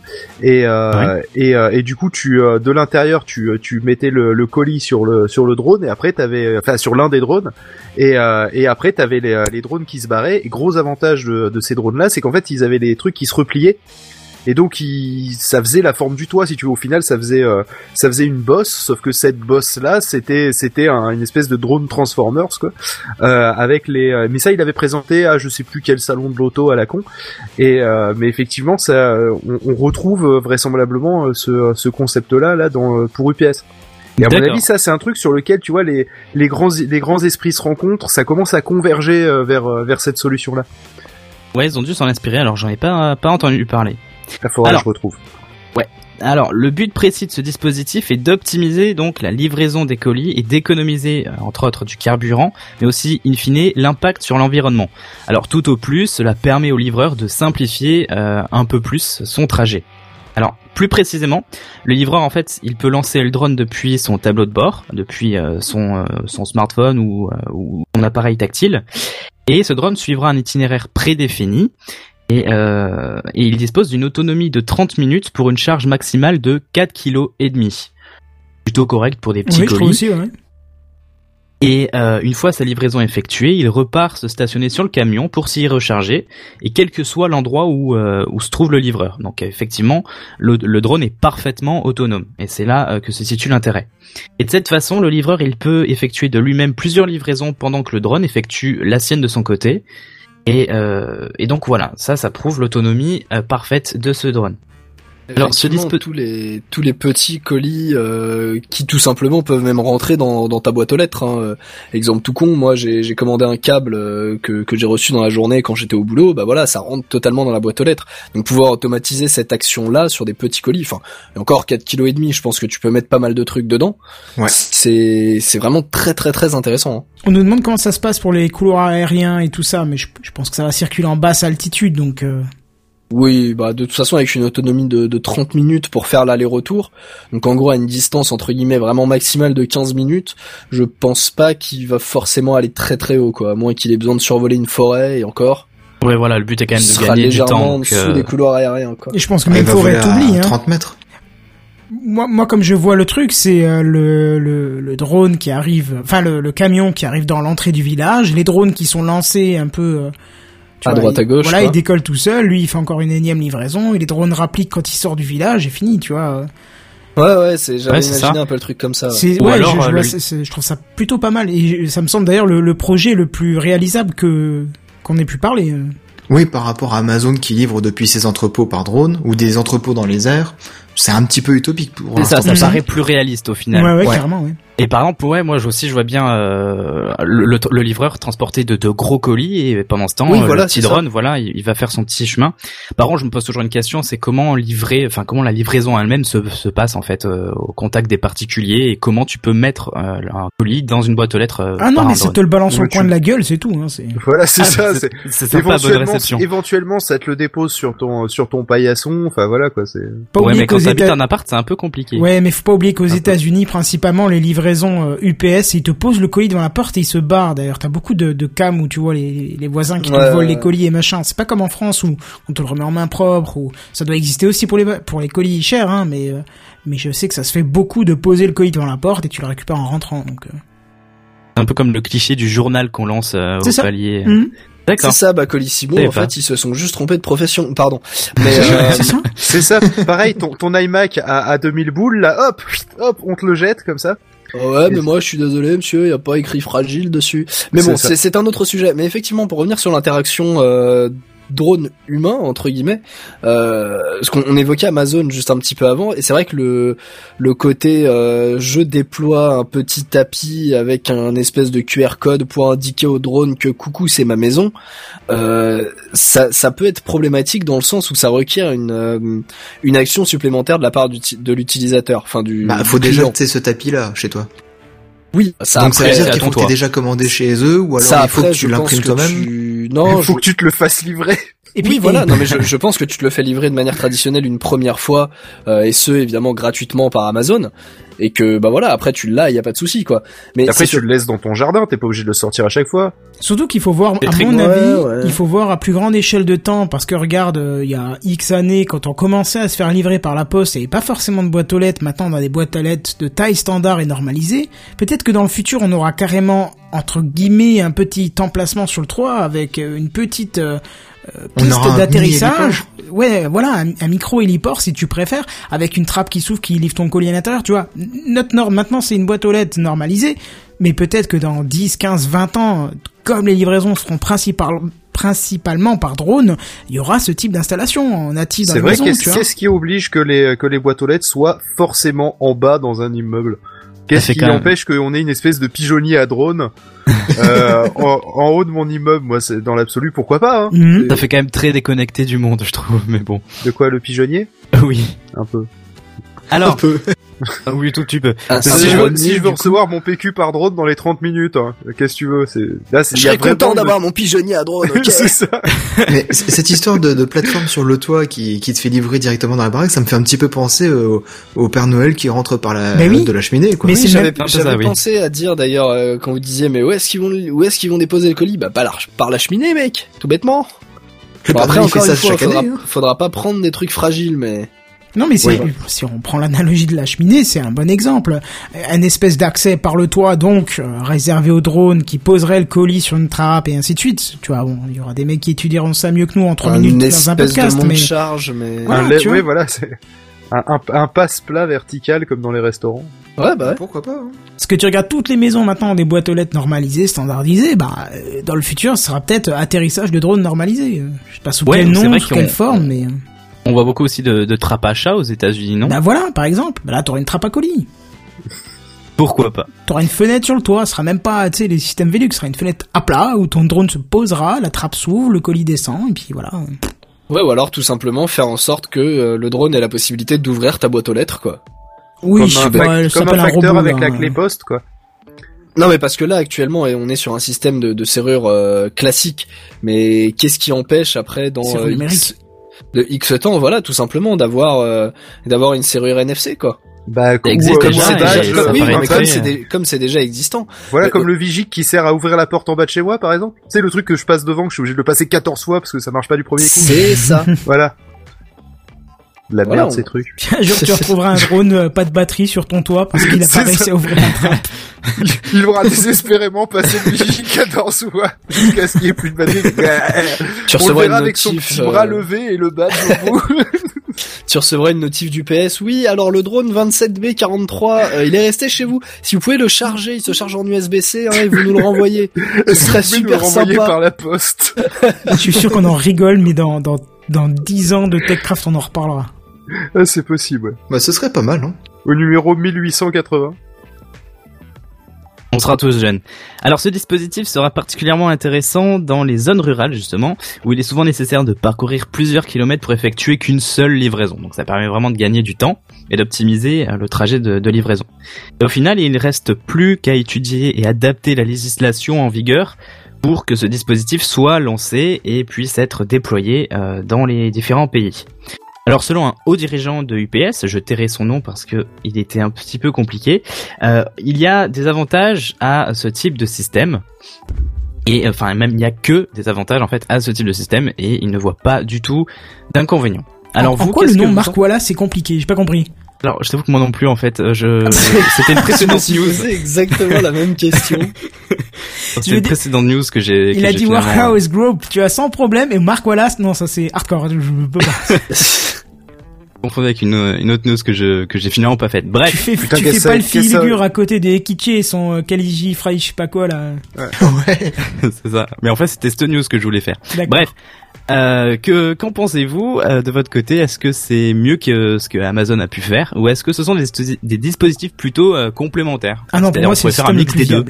Ah oui, carrément. C'est Euh, juste truc le- tu, Oui, tu parles du quasi-sastic Calvitis for Ubiquitous Wireless Power Transfer oui c'est ça, c'est ça. C'est ça. Oui, Voilà. oui, Alors que- effectivement, Mark Wallace, c'est plus simple. Voilà, alors que ça, on essaie de dire. Mark Wallace. Non, je peux pas, c'est trop dur.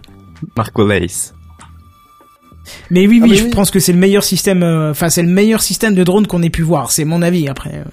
Hmm. Non, Après, voilà, c'est c'est la, la, la seule question qui se pose vraiment, on va dire, c'est euh, c'est comment le, le colis est vraiment euh, délivré chez toi. De, enfin, Ouais, mais ça, c'est cas- le même problème qu'à Amazon. Donc, euh, en soi, c'est un meilleur compromis, en fait. Parce que Amazon, tu peux pas, euh, tu peux pas envoyer, euh, je sais pas moi, euh, un, un gros, gros, gros colis, genre, je- bon, ça se vend plus, mais une putain de télé cathodique de 32 pouces. euh, tu peux pas, tu peux pas l'envoyer avec un drone. Non, mais même avec quatre tout- drones. tout simplement, possible. tu, tu commandes une chaise, par exemple. Ouais, non, mais ça va une chaise encore. Tu sais, c'est, c'est, c'est, c'est vendu plié. hein. Les chaises en bois massif, ça se fait plus. Hein. euh, Tu peux plus en acheter. Hein. Ah non, mais moi, par exemple, euh, ma, ma chaise de, de bureau. euh, ah quand oui, je, de bureau, d'accord, oui. Oui, oui, non, la, la bonne grosse chaise. D'accord, ouais. Euh, la chaise de la chaise de bureau, ton petit drone, euh, je pense qu'il va un peu, il va un peu avoir du mal à, la soulever. Hein. Non, mais d'accord, mais Ouais, tu regarde, tu, pour reprendre la- la- l'analogie avec Amazon, Amazon a des tailles de colis normalisées eux aussi, et ils ont un truc qui s'appelle le euh, Ah oui, Amazon, euh, je sais plus quoi là, euh, qui, qui m'embête d'ailleurs, qui a été euh, ramené en France. Mince, je sais plus. Le T'as- parcel. La Non, liste c'est de courses. C'est le Pantry. Amazon Pantry, oui, voilà, Pantry, merci, voilà. Et donc je tu- reviendrai dessus, je vous en parlerai dans un moment parce qu'on le teste au boulot en ce moment. Ah bah ouais, je serais ravi on parce a que fait notre j'ai du mal à comprendre. et euh, on a fait la commande aujourd'hui euh, pour acheter du thé tout simplement parce qu'on avait du café par Nespresso, mais le thé, euh, il y avait quelqu'un qui s'occupait de faire les courses et ma collègue qui est une grande fan d'Amazon aussi, elle a fait eh eh Didi, on teste, on teste, on teste et euh, donc du coup euh, du coup on a testé et donc je vous tiendrai je vous, tra- je vous tiendrai informé d'Amazon euh, Pantry. D'accord, très bien. Bah justement, avec Pantry, il y a une taille de colis euh, complètement standard et un poids Mhm. complètement standard à respecter. On peut pas dépasser. Euh, eh ben là, ça rentrerait bien. tu Si vois. tu peux, mais tu payes une deuxième caisse. Oui, oui, tu voilà, moins c'est bah, la c'est une première. deuxième caisse, bien sûr. Mais la, ça. la et caisse... ça te dit combien de pourcents tu as utilisé de ta caisse d'ailleurs Hmm, Ah au ouais. moment quand t'es dans ton panier. ouais, ouais. Donc mais là, je sais qu'on a utilisé 15% de la du, euh, du de la boîte. Ah Ils oui. feront peut-être ça en prévision de la livraison par drone, justement. peut-être, Ouais, totalement. bien sûr. C'est à peu près sûr quoi. En tout cas, là, là, c'est justement intéressant. Je vois bien le camion qui arrive en ville, euh, une euh, comment, une flotte de drones qui décolle, qui va livrer euh, toutes les petites maisons aux alentours et qui revient se poser. euh, limite, t'as le camion, en fait, il s'occupe de zéro livraison. C'est que des petits trucs, tu vois. Il rentre dans le village, il va jusqu'à la sortie, les drones reviennent tous. Moi, je vois bien le truc Bah, comme ça. ça c'était le concept de futuriste, mais- Mercedes où c'était où c'était 100% autonome justement D'accord. et où le chauffeur il ne faisait que euh, aller aux endroits pour la, faire des lâchers de drones en fait. Ouais, et juste, encore, à avec la, conduite autonome les- maintenant. euh, Hum. Oui voilà Et- encore oui c'est À la Le- limite, le concept de la Mercedes, ça a l'air- livraison se fasse, euh, en fait, le, le camion va juste euh, sur une borne de recharge euh, de, de véhicules électriques et il attend tranquillou, quoi. c'est ça. Ouais, Sam, t'allais dire quelque chose, excuse-moi. Oui, pardon, le, le concept de Mercedes, il a l'air quand même plus euh, plus intéressant puisque là, UPS ne propose juste qu'un drone en fait. Oui, un drone, mais c'est pour le test, à mon avis. Je pense qu'à terme, euh, Oui. sur toute la toute la longueur du camion, pourra être placé des, des stands de départ de, de, de drone, de drone. Oui, je pense que t'auras euh, moitié drone, moitié colis, quoi. C'est ça. Enfin, peut-être pas moitié-moitié, mais t'auras un peu plus que un drone, quoi. Mhm. Non puis en race campagne t'as souvent le cas de t'as un village qui est d'un côté de d'un côté d'une rivière t'as l'autre qui est de l'autre côté de la colline et de l'autre côté de- du, du cours d'eau et tu te retrouves à, à devoir à vol d'oiseau faire aller un kilomètre et en bagnole 10 bornes et demie. Parce que le pont, il est tout, tout, tout, tout, tout, voilà, tout là-bas. exact- exactement.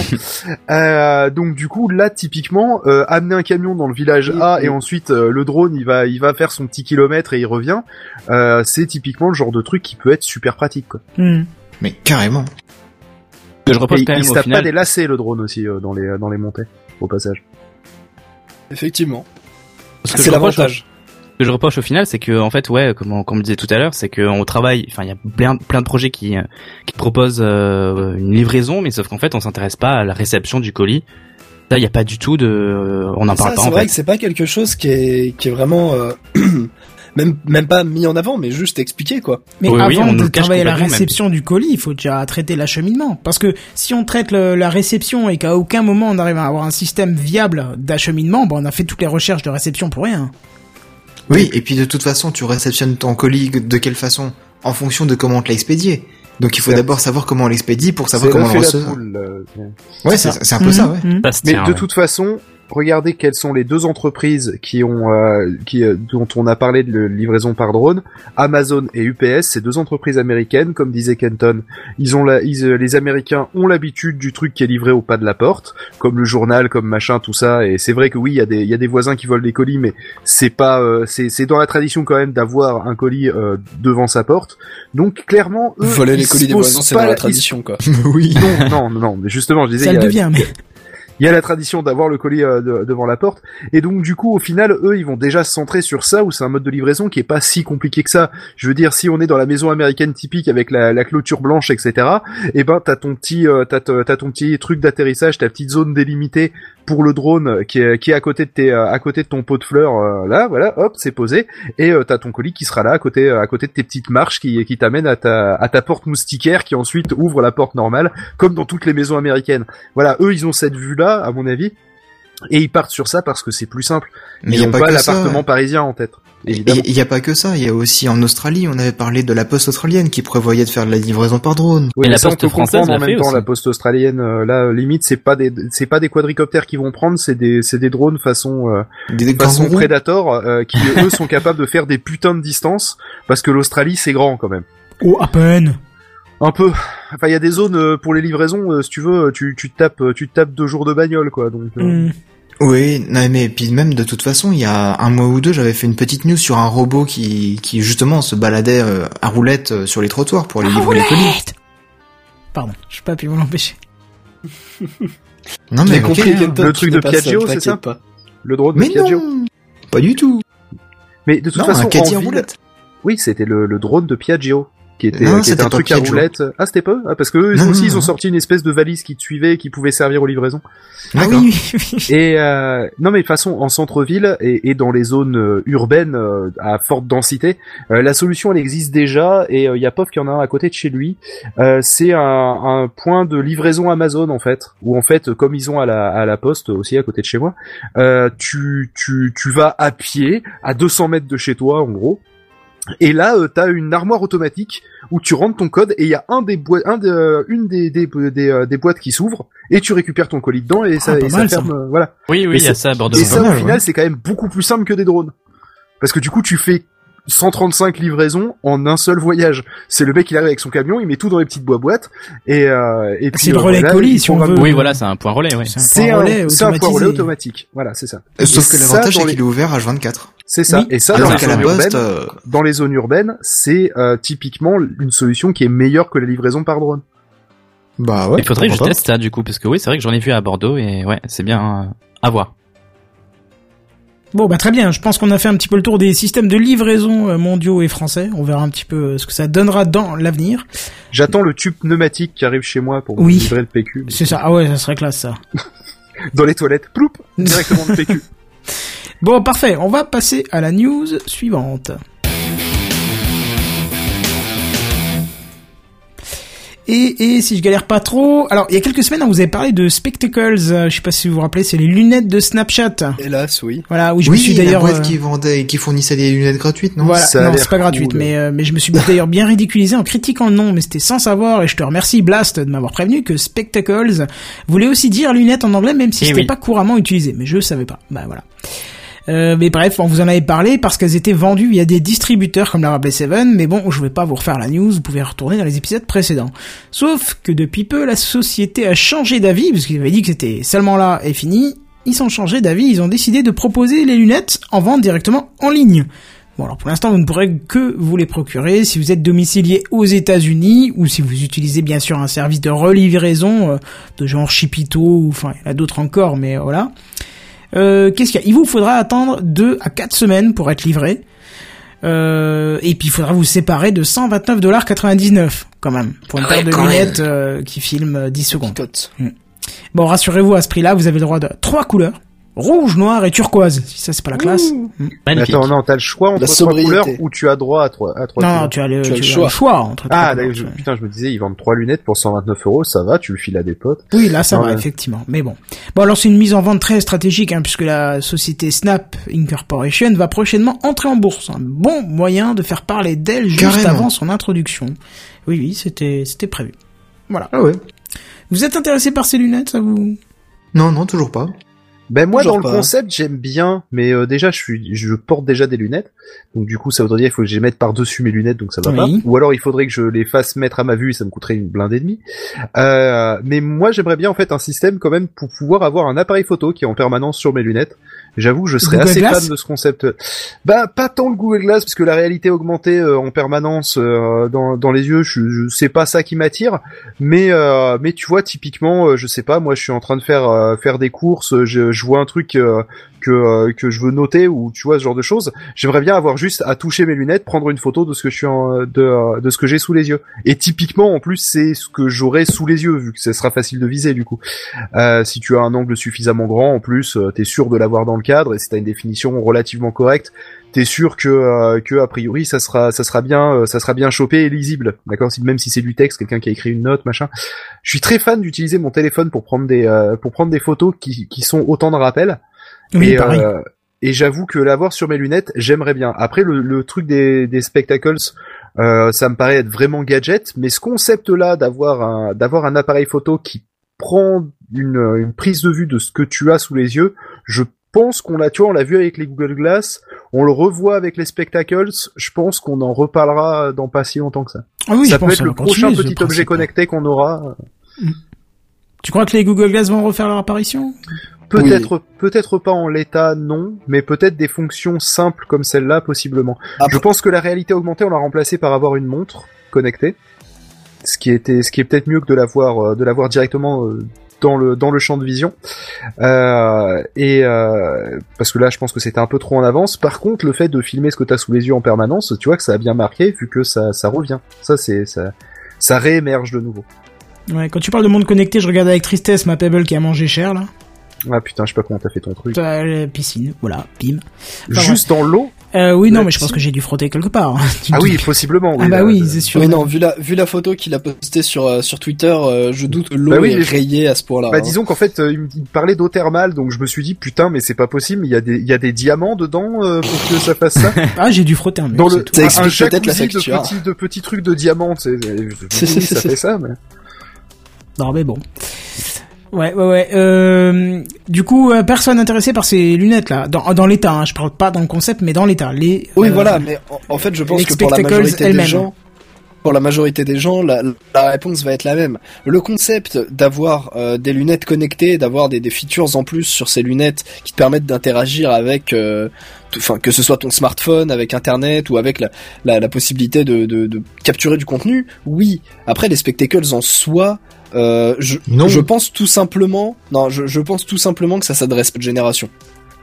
Dans, dans le sens où euh, ça va être pour vraiment les, les plus jeunes, quoi. Oui, Ouais, bien c'est sûr. pour les teenagers euh, de, de, Qui- qui de sont- 2017. Quoi. Ouais, voilà, qui sont de toute façon le, le cœur de cible de Snapchat. Hein, euh, faut... Les kikou, quoi, putain. Appelons un chat un chat. Les kikou. Non, ne, ne dénigrons pas euh, notre notre belle jeunesse, euh, Phil. C'est des cons, ils comprennent rien, ils font n'importe quoi. voilà. De Non, mon temps, on respectait l'internet. C'est plus de mon temps, tout ça. Exactement. non, voilà, je, je pense simplement que ça s'adresse à, euh, à à une génération plus jeune, quoi. Après, euh, peut-être que pas du tout et que bah effectivement c'est juste de la merde, quoi. Mais moi personnellement, voilà, le, le concept d'apporter quelque chose à de simples lunettes, oui. Les spectacles, que ce soit euh, sur l'utilité, enfin sur les specs ou même physiquement, parce que je suis désolé, bon Elles c'est sont subjectif, Elles sont elles moches. sont moches, non, elles elles sont voilà. sont très très. Enfin non, elles font très hipster. euh, elles font très kikou, quoi. Non, je, non, elles sont bien, bien pour le public cible, quoi. Je suis désolé. Oui, voilà, c'est ça. Ouais, mais même, tu euh. vas t'en servir. Alors, je suis pas à la place de ces gens-là, hein, mais ils vont s'en servir combien de fois euh, par jour ou par an? Bah, c'est des lunettes de soleil en même temps, donc euh, quelque part. euh, C'est des lunettes de soleil? De bah, il soleil me semble. Bah, de ce que j'avais vu, il me semblait que c'était des lunettes de soleil, moi. D'accord. Non? J'avais manqué un épisode? Bah, elles ont l'air teintées, oui, Ouais, il effectivement. me semblait. Non, mais Elles ont l'air en fait, tellement teintées qu'elles sont opaques même. on est sur le concept typique de la Game Boy Camera. C'est-à-dire que sur le papier, eh, c'est pas con et tout, mais en fait, en vrai, c'est trop limité, c'est trop tôt d'un point de vue technologique, euh, c'est euh, Non, c'est pas useless forcément- pour l'instant, c'est tout. Voilà, c'est-à-dire en l'état c'est useless, mais sur le papier c'était une bonne idée. La Game Boy Camera c'est pareil, euh, avoir un appareil photo qui est accroché à sa Game Boy, ouah la super idée.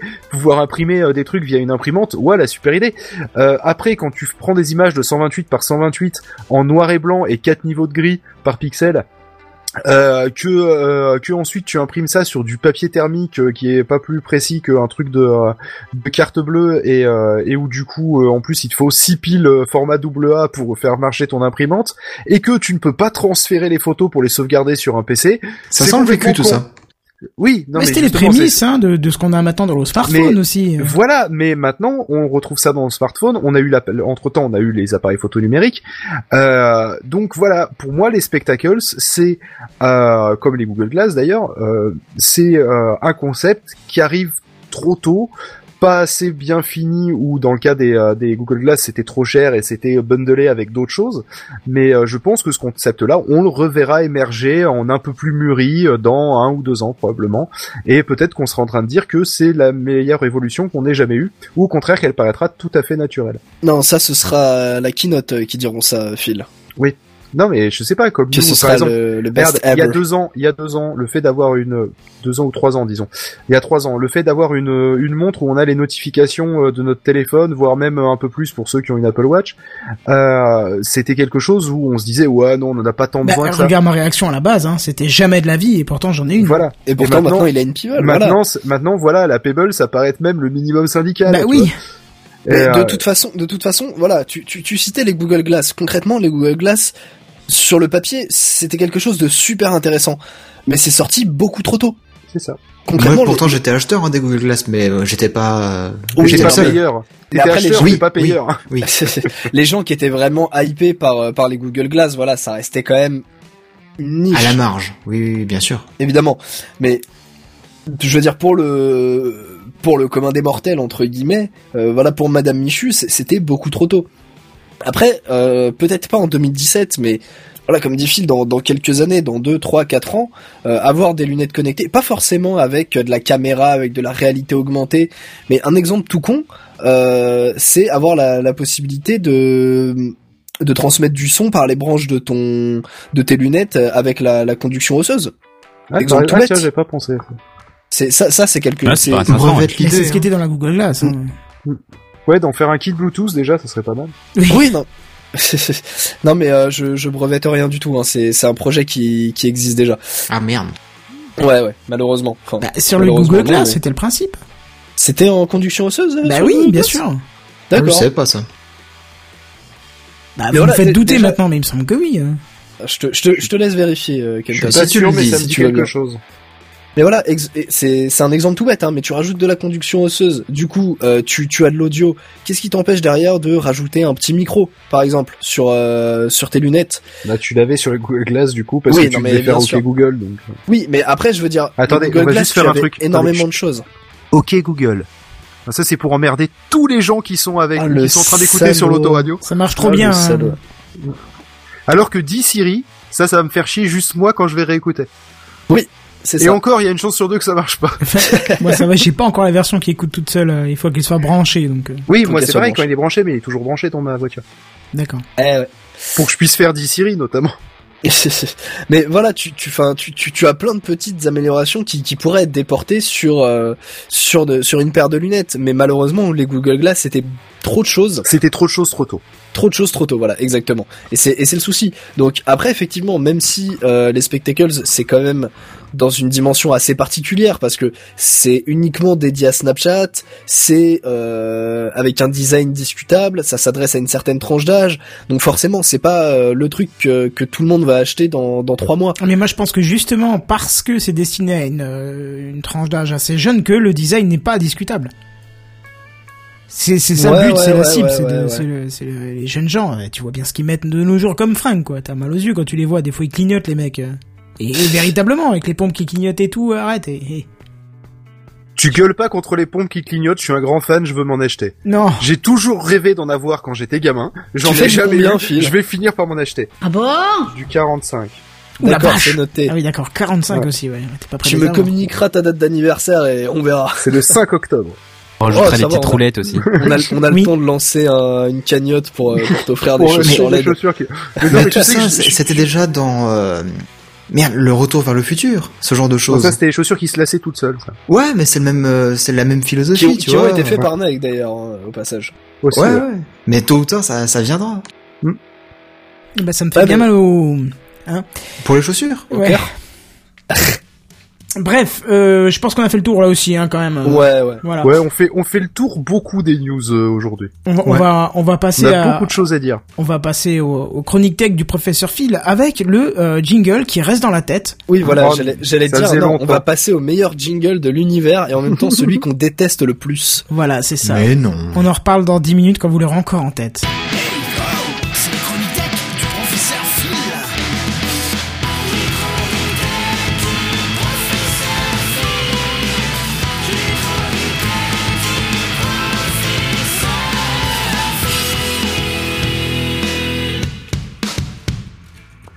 Bon alors, cette chronique elle est un peu plus courte que d'habitude, hein, parce que euh, oui, elle fait que 4 pages, contrairement Oh aux 8 pages habituelles. Je pensais qu'on terminait une heure et demie. Et non non, mais finalement c'est pas plus mal vu qu'on avait plein de choses à dire.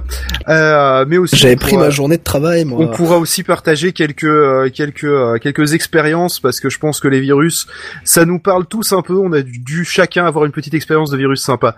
Alors bon, donc du coup vous avez déjà entendu le fameux j'ai mon ordi, il fait n'importe quoi, il rame, j'ai dû choper un virus. Ou alors euh, mon compte Twitter a posté une image de ma euh, je me suis fait pirater. Euh, ça c'est les bonnes grosses excuses de quelqu'un qui n'y connaît rien en informatique. Ou des Alors- politiques. Du coup, vous savez forcément, du coup, hein, que la, la- la plupart d'entre vous qui nous écoutez savez que le problème se situe probablement entre, le la clavier chaise et la le chaise. Euh, c'est ça, mais vous ignorez peut-être la subtilité qui sépare les virus basiques des vers ou ce que c'est exactement un cheval de Troie et pourquoi le virus dont parlent les gens en fait est probablement d'ailleurs un simple adware. Alors, aujourd'hui, nous allons analyser un peu ce monde merveilleux du pétage de boules qui est le monde du malware en général. Alors, déjà la première question qu'on peut se poser, c'est comment ça existe? Alors on va faire un petit rappel historique, vous me connaissez, c'est une des habitudes. Euh, alors la plus ancienne trace euh, est bien entendu celle de la recherche en informatique, hein, le côté scientifique qui s'intéressait en fait à la création d'automates logiciels, d'automates qui étaient capables de se répliquer. On peut faire un parallèle avec la recherche actuelle sur l'intelligence artificielle dont on a abordé le sujet dans, les, dans TechCraft dans les deux épisodes précédents sur la même news, euh, avec des bots qui vont chercher des pommes et qui chassent façon loup. Hein, je vais pas la le refaire, on l'a petit déjà tacle pour Rikichi. Voilà. Euh, mais... non, parce que du coup, je voulais en parler, ça me fait chier parce que ça aurait refait une. Le troisième. Bon, Mais, allez, euh, allez, j'avais 203. Mais donc du coup en bien plus ancien, hein, vu qu'on parle ici de 1949 quand même, euh, Ah et où oui. le but c'était vraiment juste de créer des programmes qui étaient juste capables de se dupliquer. On n'en était que là. Euh, mais c'est vraiment avec la création d'ARPANET, hein, l'ancêtre de l'internet, que l'on peut vraiment avoir un virus qui se transmet sur un réseau. Euh, par exemple en 1971 avec un virus qui s'appelle Creeper qui affiche juste un message "Je suis le Creeper, attrape-moi si tu peux". Euh, et donc il y a dû y avoir un programme le Reaper euh, qui a été créé pour l'éradiquer, qui était un peu en un sens le premier patch antivirus. D'ailleurs, j'utilise le mot virus depuis tout à l'heure. Mais en fait, ce terme, il est beaucoup plus récent que les deux exemples que je viens de vous donner. Rien que l'utilisation du concept d'une maladie informatique date de 1973. C'est super récent, hein. je rappelle que là, les, premiers virus, c'est 1949. hein. Donc, là, je fais un peu durer le suspense, euh, parce que euh, c'est exprès, parce que la suite va vous surprendre, car c'est Ouh. pas un expert en informatique, en fait, qui l'a rendu grand public, ce mot, ni une entreprise, euh, mais un auteur, en fait. Euh, un auteur que vous connaissez probablement, hein, parce que c'est la source d'inspiration d'un film Clark de dinosaures très connu. Oh Euh, donc euh, oui, c'est Michael Crichton. Mais encore plus surprenant, c'est le nom du livre duquel ce mot, euh, ce, ce concept de maladie informatique est utilisé. Euh, les fans de séries actuelles ont dû entendre ce nom en boucle ces mois passés, parce que le livre a fait l'objet d'un film il y a quelques décennies. Plus récemment, il a été adapté dans une super série que je vous conseille de regarder. Dans son livre, donc, du coup, il utilise ce concept de maladie parce que c'est pas des ordinateurs qui sont infectés, mais des robots à l'apparence humaine, des androïdes qui sont dans un parc nommé Westworld. Ah bah oui. Et en fait, Faut que je c'est filme Je là la sais pas si lui. euh. c'est là la première trace de concept de maladie informatique. Et c'est pas lui qui a utilisé le mot virus, hein, en fait, en réalité. Euh, les- le, le mot virus a été utilisé pour la première fois en novembre 1983, donc c'est super récent quand on y réfléchit.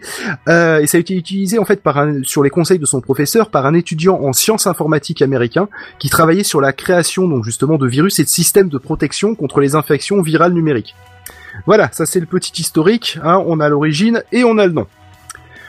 Alors du coup, la deuxième question qu'on peut se poser, c'est comment ça marche?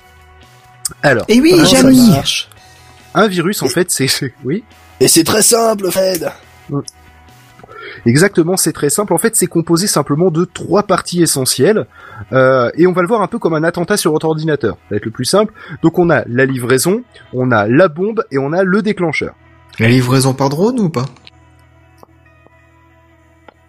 La livraison, disais-je, euh, c'est le mode de propagation. Euh, c'est- c'est ce qu'on appelle, euh, dans le terme technique, le vecteur d'infection. En fait, ça peut être une routine de recherche, par exemple, qui scanne tout nouveau fichier créé, toute clé USB branchée, tout client mail ouvert, par exemple.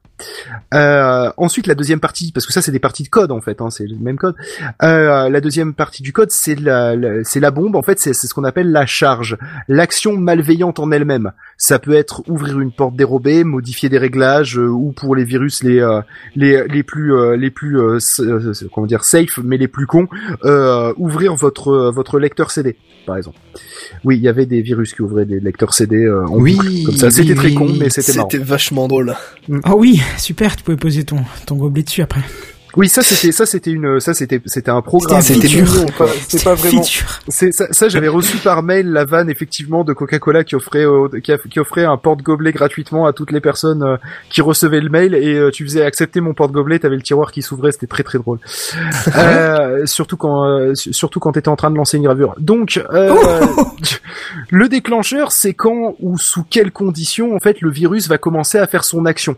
Ça peut être par exemple au démarrage de l'ordinateur, à une date précise ou à l'ouverture par l'utilisateur directement. hein, c'est tout simplement. Euh, Généralement, c'est ça. hein. Voilà, généralement, mais il y a des fois non.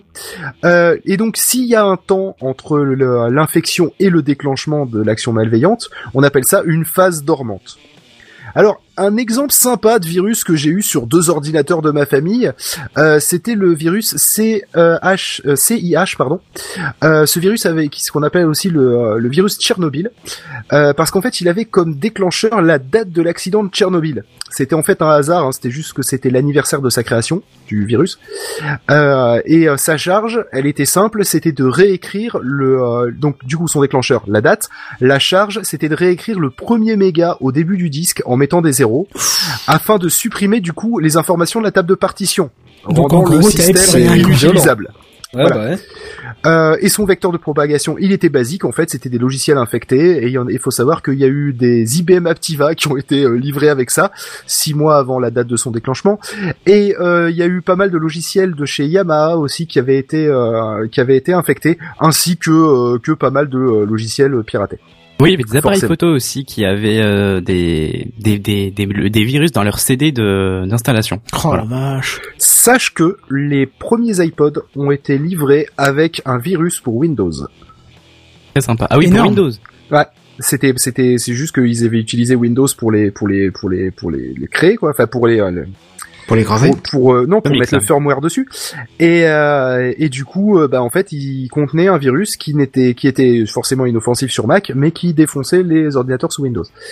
Euh, ça a été réglé après dans un, dans un flashage de firmware après, mais euh, mais originellement ils étaient livrés avec ça. Donc du coup, euh, en fait, le terme virus que j'utilise depuis tout à l'heure, c'est un terme grand public qui en fait réunit euh, une grande partie des, malwares. Euh, sa définition, c'est un programme qui fait des choses négatives sur votre ordinateur sans, votre consentement. Si le virus, il est 100% autonome dans sa réplication euh, et ses méfaits, en fait, dans ce cas-là, il s'agit d'un ver. Pour faire simple, lorsqu'un virus est programmé pour se propager de lui-même, euh, c'est, c'est, euh, pardon, pour faire simple, un, un ver, c'est comme un virus, mais qui est pro- programmé pour, euh, pour se propager de lui-même. Voilà. Alors qu'un virus qui, qui n'est pas un ver, euh, il faudra que vous partagiez un fichier infecté. Alors que le ver, lui, par exemple, euh, il va, euh, il va lui euh, utiliser le client de mail pour envoyer à tous les contacts. Ça, ça sera un ver. Les dupliquer sur les clés USB et sur tous les médias possibles, quoi. C'est ça, exactement. Euh, S'il se copie de lui-même sur euh, sur une clé USB, ça sera un verre parce que justement, il a tendance à se, se répandre de lui-même. Euh, là encore, euh, une fois, le, le concept d'un verre informatique, ça vient d'une œuvre de fiction. Euh, ça a été ça a été créé dans The Shockwave Rider, qui est un roman dystopique, si vous voulez, qui est sorti en 1975.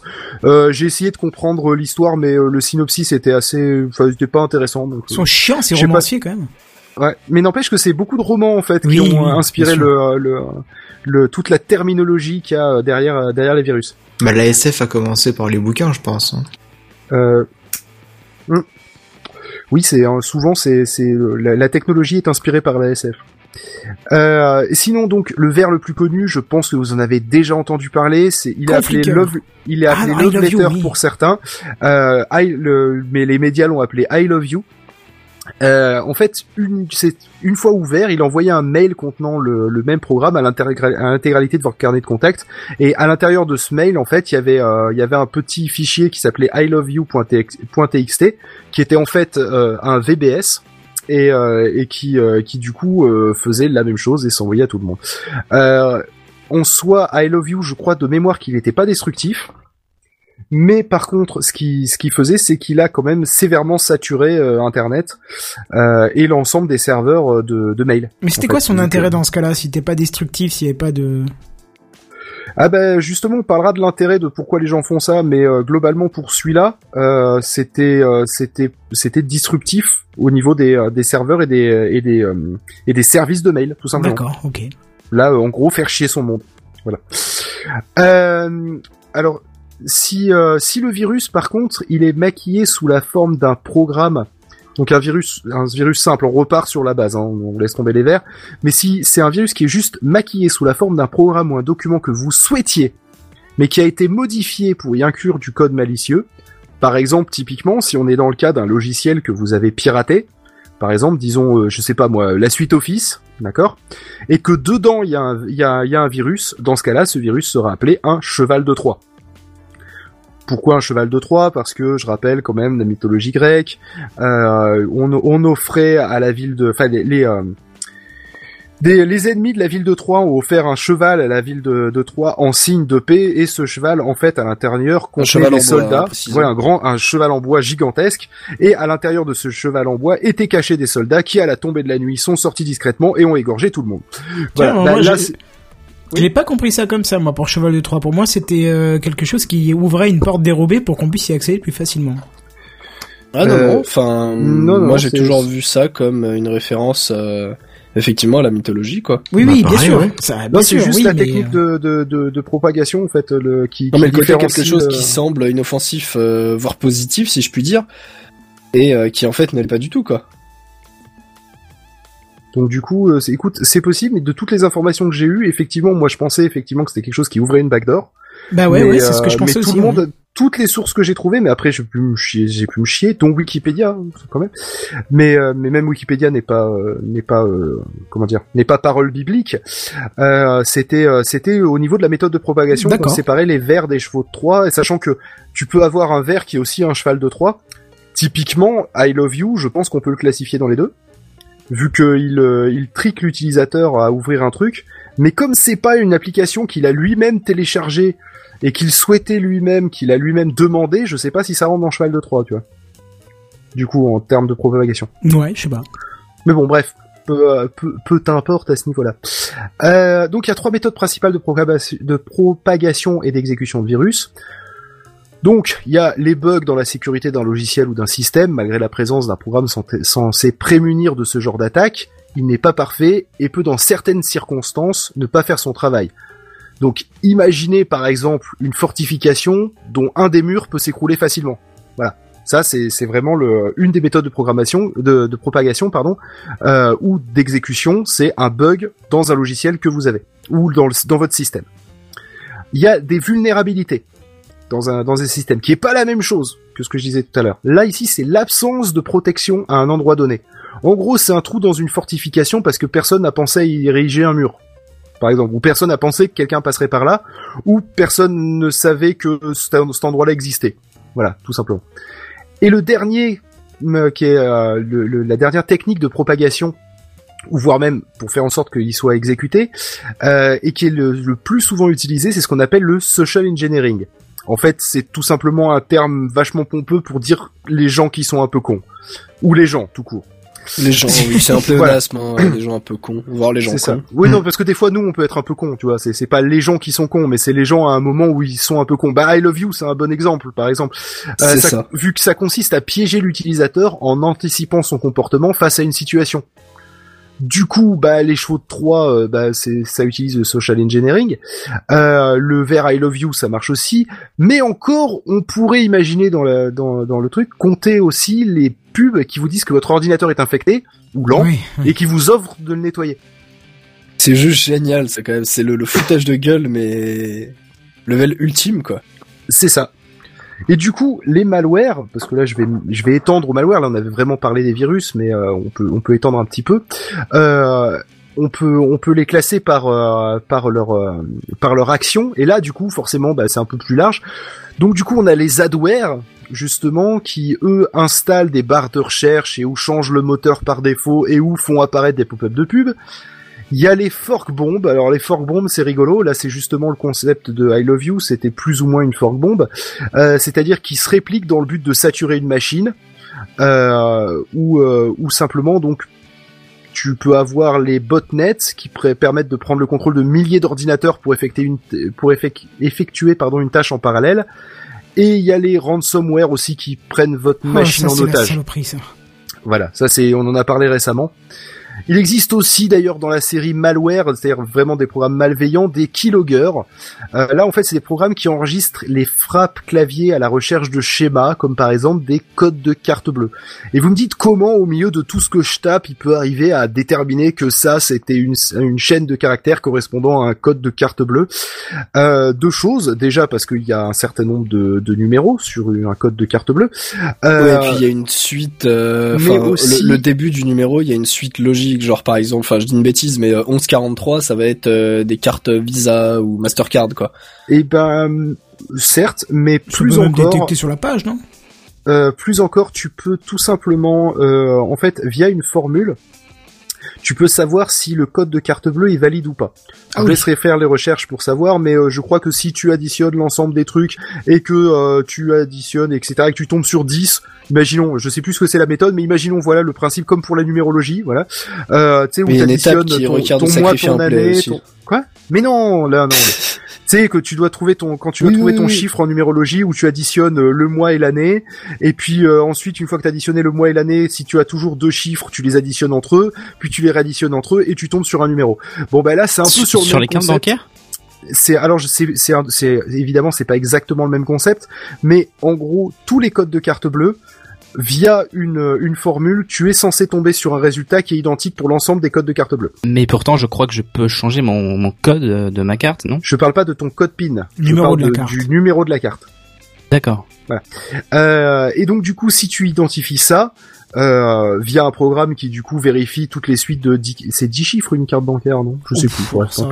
Il me semble que c'est Euh, attends, 12, il c'est semble. 12 chiffres. Voilà. Bah, donc, 12 du date coup, d'expiration, ça vérifie toutes les toutes les tous les strings de euh, de caractères. On appelle ça un string de caractères. C'est ça n'a rien à voir avec les sous-vêtements. Euh, donc, une chaîne de les- caractères. Toutes les chaînes de caractères qui font euh, qui font qui sont composées de 12 chiffres. Ça va automatiquement vérifier si c'est compatible avec euh, avec un code potentiel de carte bleue. Et comme généralement après on tape le, la, la date, de, euh, enfin le- le- l'expiration et le et le petit cryptogramme derrière, euh, au final, et ben euh, dès que ça détecte ça, hop, ça envoie le, ça envoie les données euh, au, euh, au pirate qui avait euh, qui avait installé ça sur votre ordinateur, soit via du social engineering, soit euh, machin. Et euh, et là, hop, il a récupéré un numéro de carte bleue. Et ça, c'est très pratique. Voilà. Donc du coup, on en vient à la question de pourquoi ça existe. Hein Euh, Mais alors, pourquoi ça existe? En une phrase, parce que la technologie le permet, tout simplement. Ok, Parce voilà, que- c'était le dossier de... Au début. non, non, il me reste, il me reste encore une demi-page. Euh, au début, tout simplement, c'était de la recherche. Donc du coup, euh, c'était parce que la technologie permettait de faire ces recherches-là. Puis ensuite, c'est devenu un peu une espèce de démonstration de force, de maîtrise de l'informatique, on retrouve un petit peu ça, ce côté euh, je je veux montrer ma maîtrise de l'informatique dans euh, les, les scripts qui disent. Parce que vous savez pas ce que c'est un script qui Oui. dit? C'est ce que les kikou en fait peuvent trouver tout fait comme euh, virus ou comme malware ou comme truc tout pourri et, euh, et qu'ils ont plus qu'à le personnaliser pour pouvoir se la péter à la cour dans la cour de récréation en disant "Eh rien, t'as vu, j'ai planté l'intégralité du euh, du, euh, du labo d'informatique euh, avec avec mon virus que j'ai exécuté à la main sur l'ensemble des ordi et qui met euh, une photo de euh, de enfin un photomontage de la tête de la prof machin euh, sur une actrice porno. Voilà. Euh, donc du coup voilà ça c'est typiquement un script qui dit et on voit bien que le concept de se la péter et de montrer qu'on est capable de le faire c'est aussi une des motivations qu'on peut avoir. Il y a aussi une branche particulière, le hacktivisme, euh, avec un H. Euh, Anonymous, par exemple, dont les actions sont motivées en fait par une idéologie et sont au final équivalents à une grève ou une manifestation, mais sur Internet. Voilà.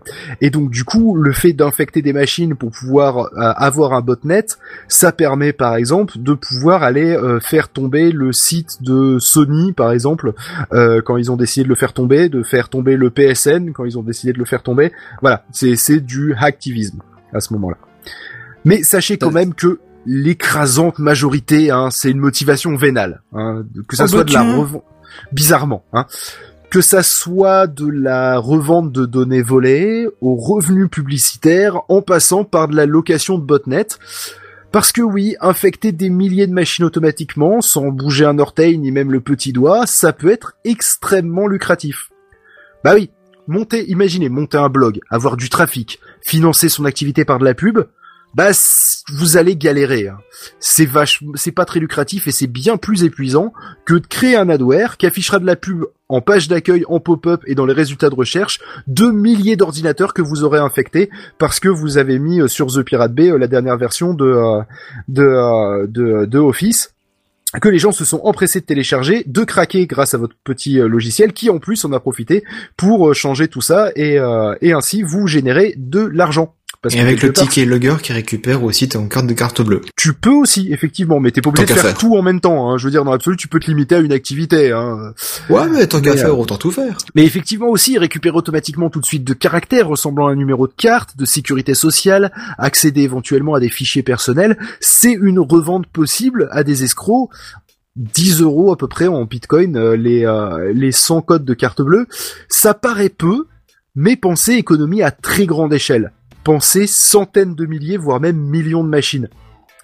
De la même manière, tout à l'heure je parlais des ransomware, si seulement 0,001% des ordinateurs affectés par votre ransom- ransomware voient leur propriétaire payer la somme demandée, ça peut vite monter à des bénéfices gigantesques.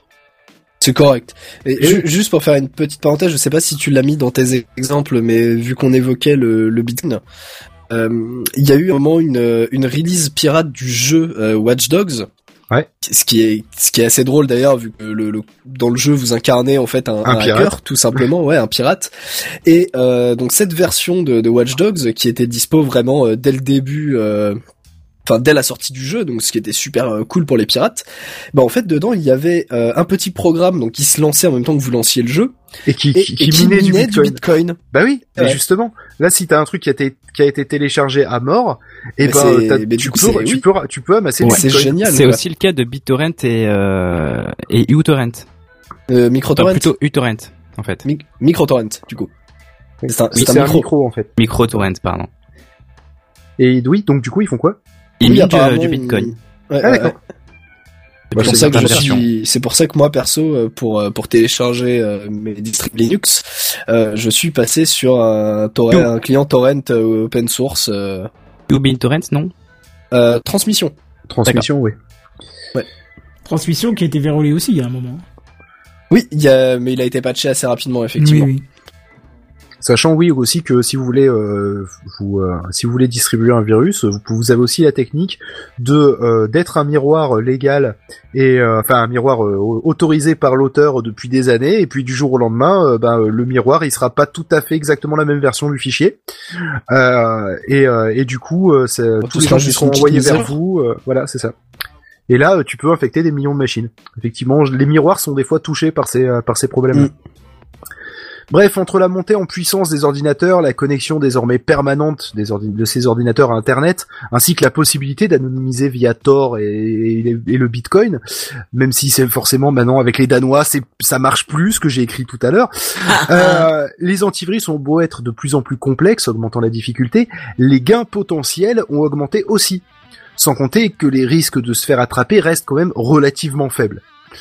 Comme toute technologie, elle divise les humains en deux comportements, l'utiliser pour le meilleur ou pour le pire. Se nourrir ou tuer, chauffer sa demeure ou brûler celle du voisin, voyager au bout du monde ou faire s'écrouler des gratte-ciel, envoyer l'homme sur la lune ou livrer en express une tête nucléaire. Et de la même manière que vous ne laissez pas votre portefeuille en évidence sur le tableau de bord de votre voiture, imaginez que les malwares ne sont pas une partie intégrante de l'informatique, enfin pardon, imaginez que les malwares ne sont pas une partie intégrante de l'informatique serait une hérésie. Donc je rappelle les trois putains de conseils. Mettez vos putains de logiciels à jour. Installez un putain d'antivirus. Et ne cliquez pas partout comme des putains d'abrutis. Et c'est la fin de ma chronique. C'était un message euh, d'utilité publique. de Ouais, la part putain, de c'est clair. J'en ai marre. sécurité informatique. Surtout sur le dernier. Surtout le dernier, ne cliquez pas partout, comme des abrutis, parce que le nombre de fois où les gens cliquent sur les messages en faisant OK sans avoir lu le message, Oui. Oh là. C'est c'est terrible. Le pire, c'est Et que après, dans se la plaignent. Eh, mon ordi il rame et j'ai 36 toolbars d'installer, je comprends pas. déjà, mais euh, c'est surtout que euh, rien que comme ça, quand vous avez des problèmes, des fois, le, le- la source du problème est indiquée dans le message d'erreur où vous avez fait OK en fait. Hein, c'est Ouais, j'ai j'ai un collègue, souvent il me dit, mais, putain, je comprends pas, j'ai un message d'erreur et puis là, j'arrive pas à m'en sortir. Mais je lui fais, mais t'as lu le message? Bah non, je clique sur OK. Mais pourquoi? Bah parce que ça change rien. Bah, pour l'enlever. Si, lis le message, peut-être qu'il y a une explication là-dedans. Abruti mais voilà, non mais c'est euh, le c'est pour ça le dernier c'est clairement le plus important. Alors, juste une que question ça- qui me paraît oui. intéressante sur Periscope. On nous demande Windows Defender suffit. Alors, oui et non. Oui, si tu as un comportement propre, si tu as l'habitude Bah, de surfer, et tu as l'habitude bon de anti- C'est détecter un bon antivirus. Ouais, voilà, tu, si Ouais. tu as l'habitude de détecter les choses euh, cheloues que tu pourras rencontrer en surfant, oui. Mais par contre, si tu es novice en informatique, non, il ne suffira pas parce qu'il va protéger, euh, on va dire, des virus de base. Il va pas euh, trop chercher dans les adwares et tout ça. Et euh, Oui, les donc adwares, voilà, c'est pas trop trop détecté par les antivirus. En général, il faut un anti-adware. Oui, parce que c'est pas Euh, un parce que virus c'est en pas tant un que tel. virus en soi. Voilà, il, est, il c'est- est pas malveillant dans ce sens-là. Il est juste malveillant dans le sens putain de Il est cache-couille. Voilà. Voilà. Euh, mais en soi, ça n'a pas vérolé l'ordinateur dans son, ça ne gêne, ça ne va pas détruire des fichiers, ça ne va pas faire ce genre de choses. Donc Windows Defender, qui est un, qui est clairement un antivirus et un pare-feu, je crois que ça intègre le Non, pare-feu. non, non, non, non, Ah non, non, le parfait déjà- il est à part dans le système. Oui, d'accord, oui, ok. Non, je croyais que c'était, euh, c'était qu'ils avaient, un- ils avaient maintenant mis en plus du pare-feu un antivirus. Donc pour moi, c'était pour ça que j'avais foutu ça dans Windows Defender. Euh, donc du coup, euh, Windows Defender qui est que un antivirus, vu que le pare-feu est déjà dans le système, euh, le, il va pas détecter les, euh, les adwares parce que bah c'est pas des virus tout simplement. Voilà, alors qu'un même- antivirus même externe Avast, pourra le faire. Avast, Ah, Avast, si, il le si fait, tu le prends Hein de base, attends, si tu le prends de base, Avast, je crois pas qu'il intègre Ah, l'anti, Ok. euh, l'anti-adware. Je crois qu'il faut que tu payes une version un peu au-dessus pour l'avoir. Par contre, l'avantage de, de Defender, comme on en parlait avec Kenton en off, c'est que par exemple, il est euh, plus euh, plus intégré au système, il est plus optimisé pour Windows et, euh, et donc c'est Moins vraiment le strict nécessaire, ressources. moins consommateur Ah, et aussi moins je pense que générateur c'est de le bugs. meilleur, c'est le meilleur antivirus à avoir à l'heure actuelle. euh, là, Oui, le- oui, mais encore du une fois, si tu sur sais surfer, 10, quoi. euh. Si, si tu, tu, tu connais un petit peu les, les rouages de Bah, l'informatique. la que- troisième règle, ne pas cliquer partout comme des abrutis. C'est Voilà, ça. encore une fois. Oui, mais comme des abrutis, oui et non, parce que euh, ça, quand, quand tu es novice, je suis désolé, tu peux ne pas être au fait de certaines choses. Je me souviens, parce que je suppose qu'on va passer au terme des anecdotes. euh, Bah oui. Quand j'ai débuté l'informatique, quand j'ai eu Internet, euh, il y a un jour où j'ai reçu un mail de, de Microsoft. Euh, c'était peut-être d'ailleurs marqué Microsoft, mais j'ai peut-être pas fait attention, et c'était marqué comme quoi mon ordinateur n'était pas à jour et qu'il y avait un patch de sécurité installé, et je l'ai installé, sauf que c'était bien sûr un virus. Ça, c'est du social Mais- engineering. Non, mais quand tu le sais pas, quand tu débutes l'informatique, tu sais pas que par mail on peut t'envoyer euh, un truc. On est en va te 2017. Oui, maintenant, oui, Tout le monde sait que les gens. Ah. te- Oh non, non, pas tout le monde.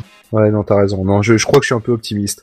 Ouais. Mais euh, Non, pour trop, preuve, on a eu un ransomware dans notre boîte. C'est une personne qui a lancé un mail qui la concernait pas du tout, euh, venant d'un fournisseur d'accès dont on n'était même pas euh, dessus. client. Tu vois, voilà, on n'était même pas client. Donc pour te dire, tu vois, le, euh, c'est des fois la curiosité qui te pousse à cliquer dessus sans te douter une seconde qu'il peut y avoir un virus dedans, tu vois. La personne me l'a dit, mais moi je voulais juste voir ce que c'était cette facture. Je savais pas qu'il pouvait y avoir un virus, et c'est louable.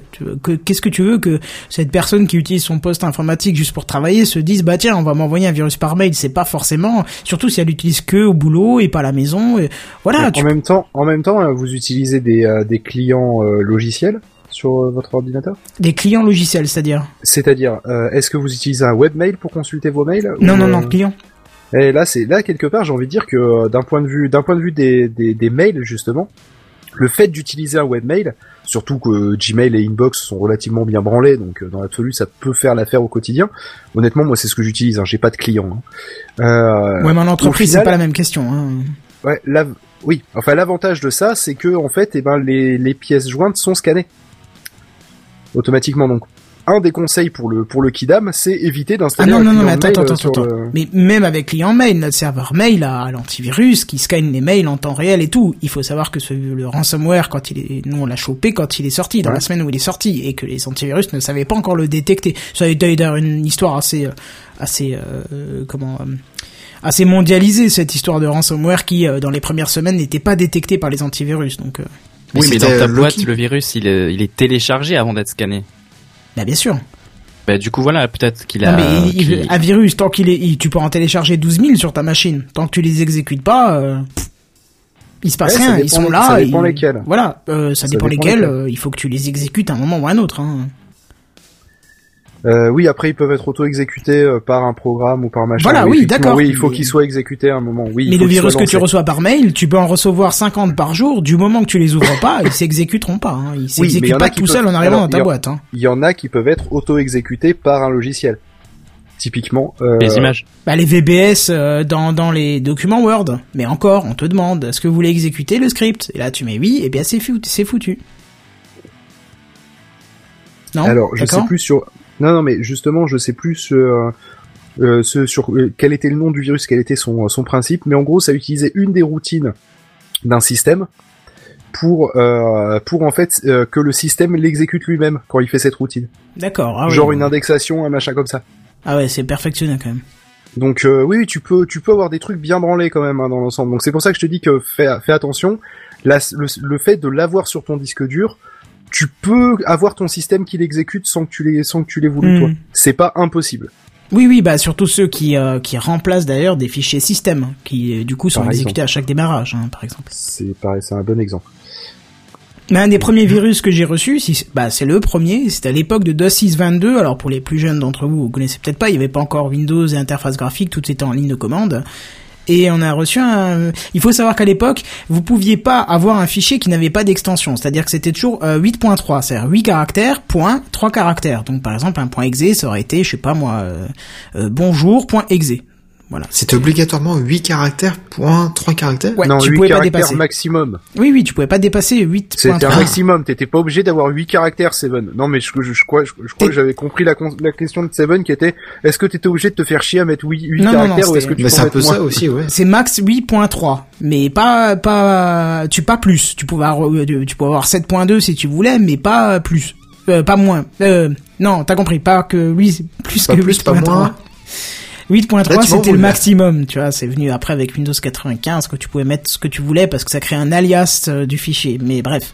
Et on a eu un virus qui s'appelait qui s'appelait anti-exe et qui remplaçait tous les fichiers .exe en point rien du tout.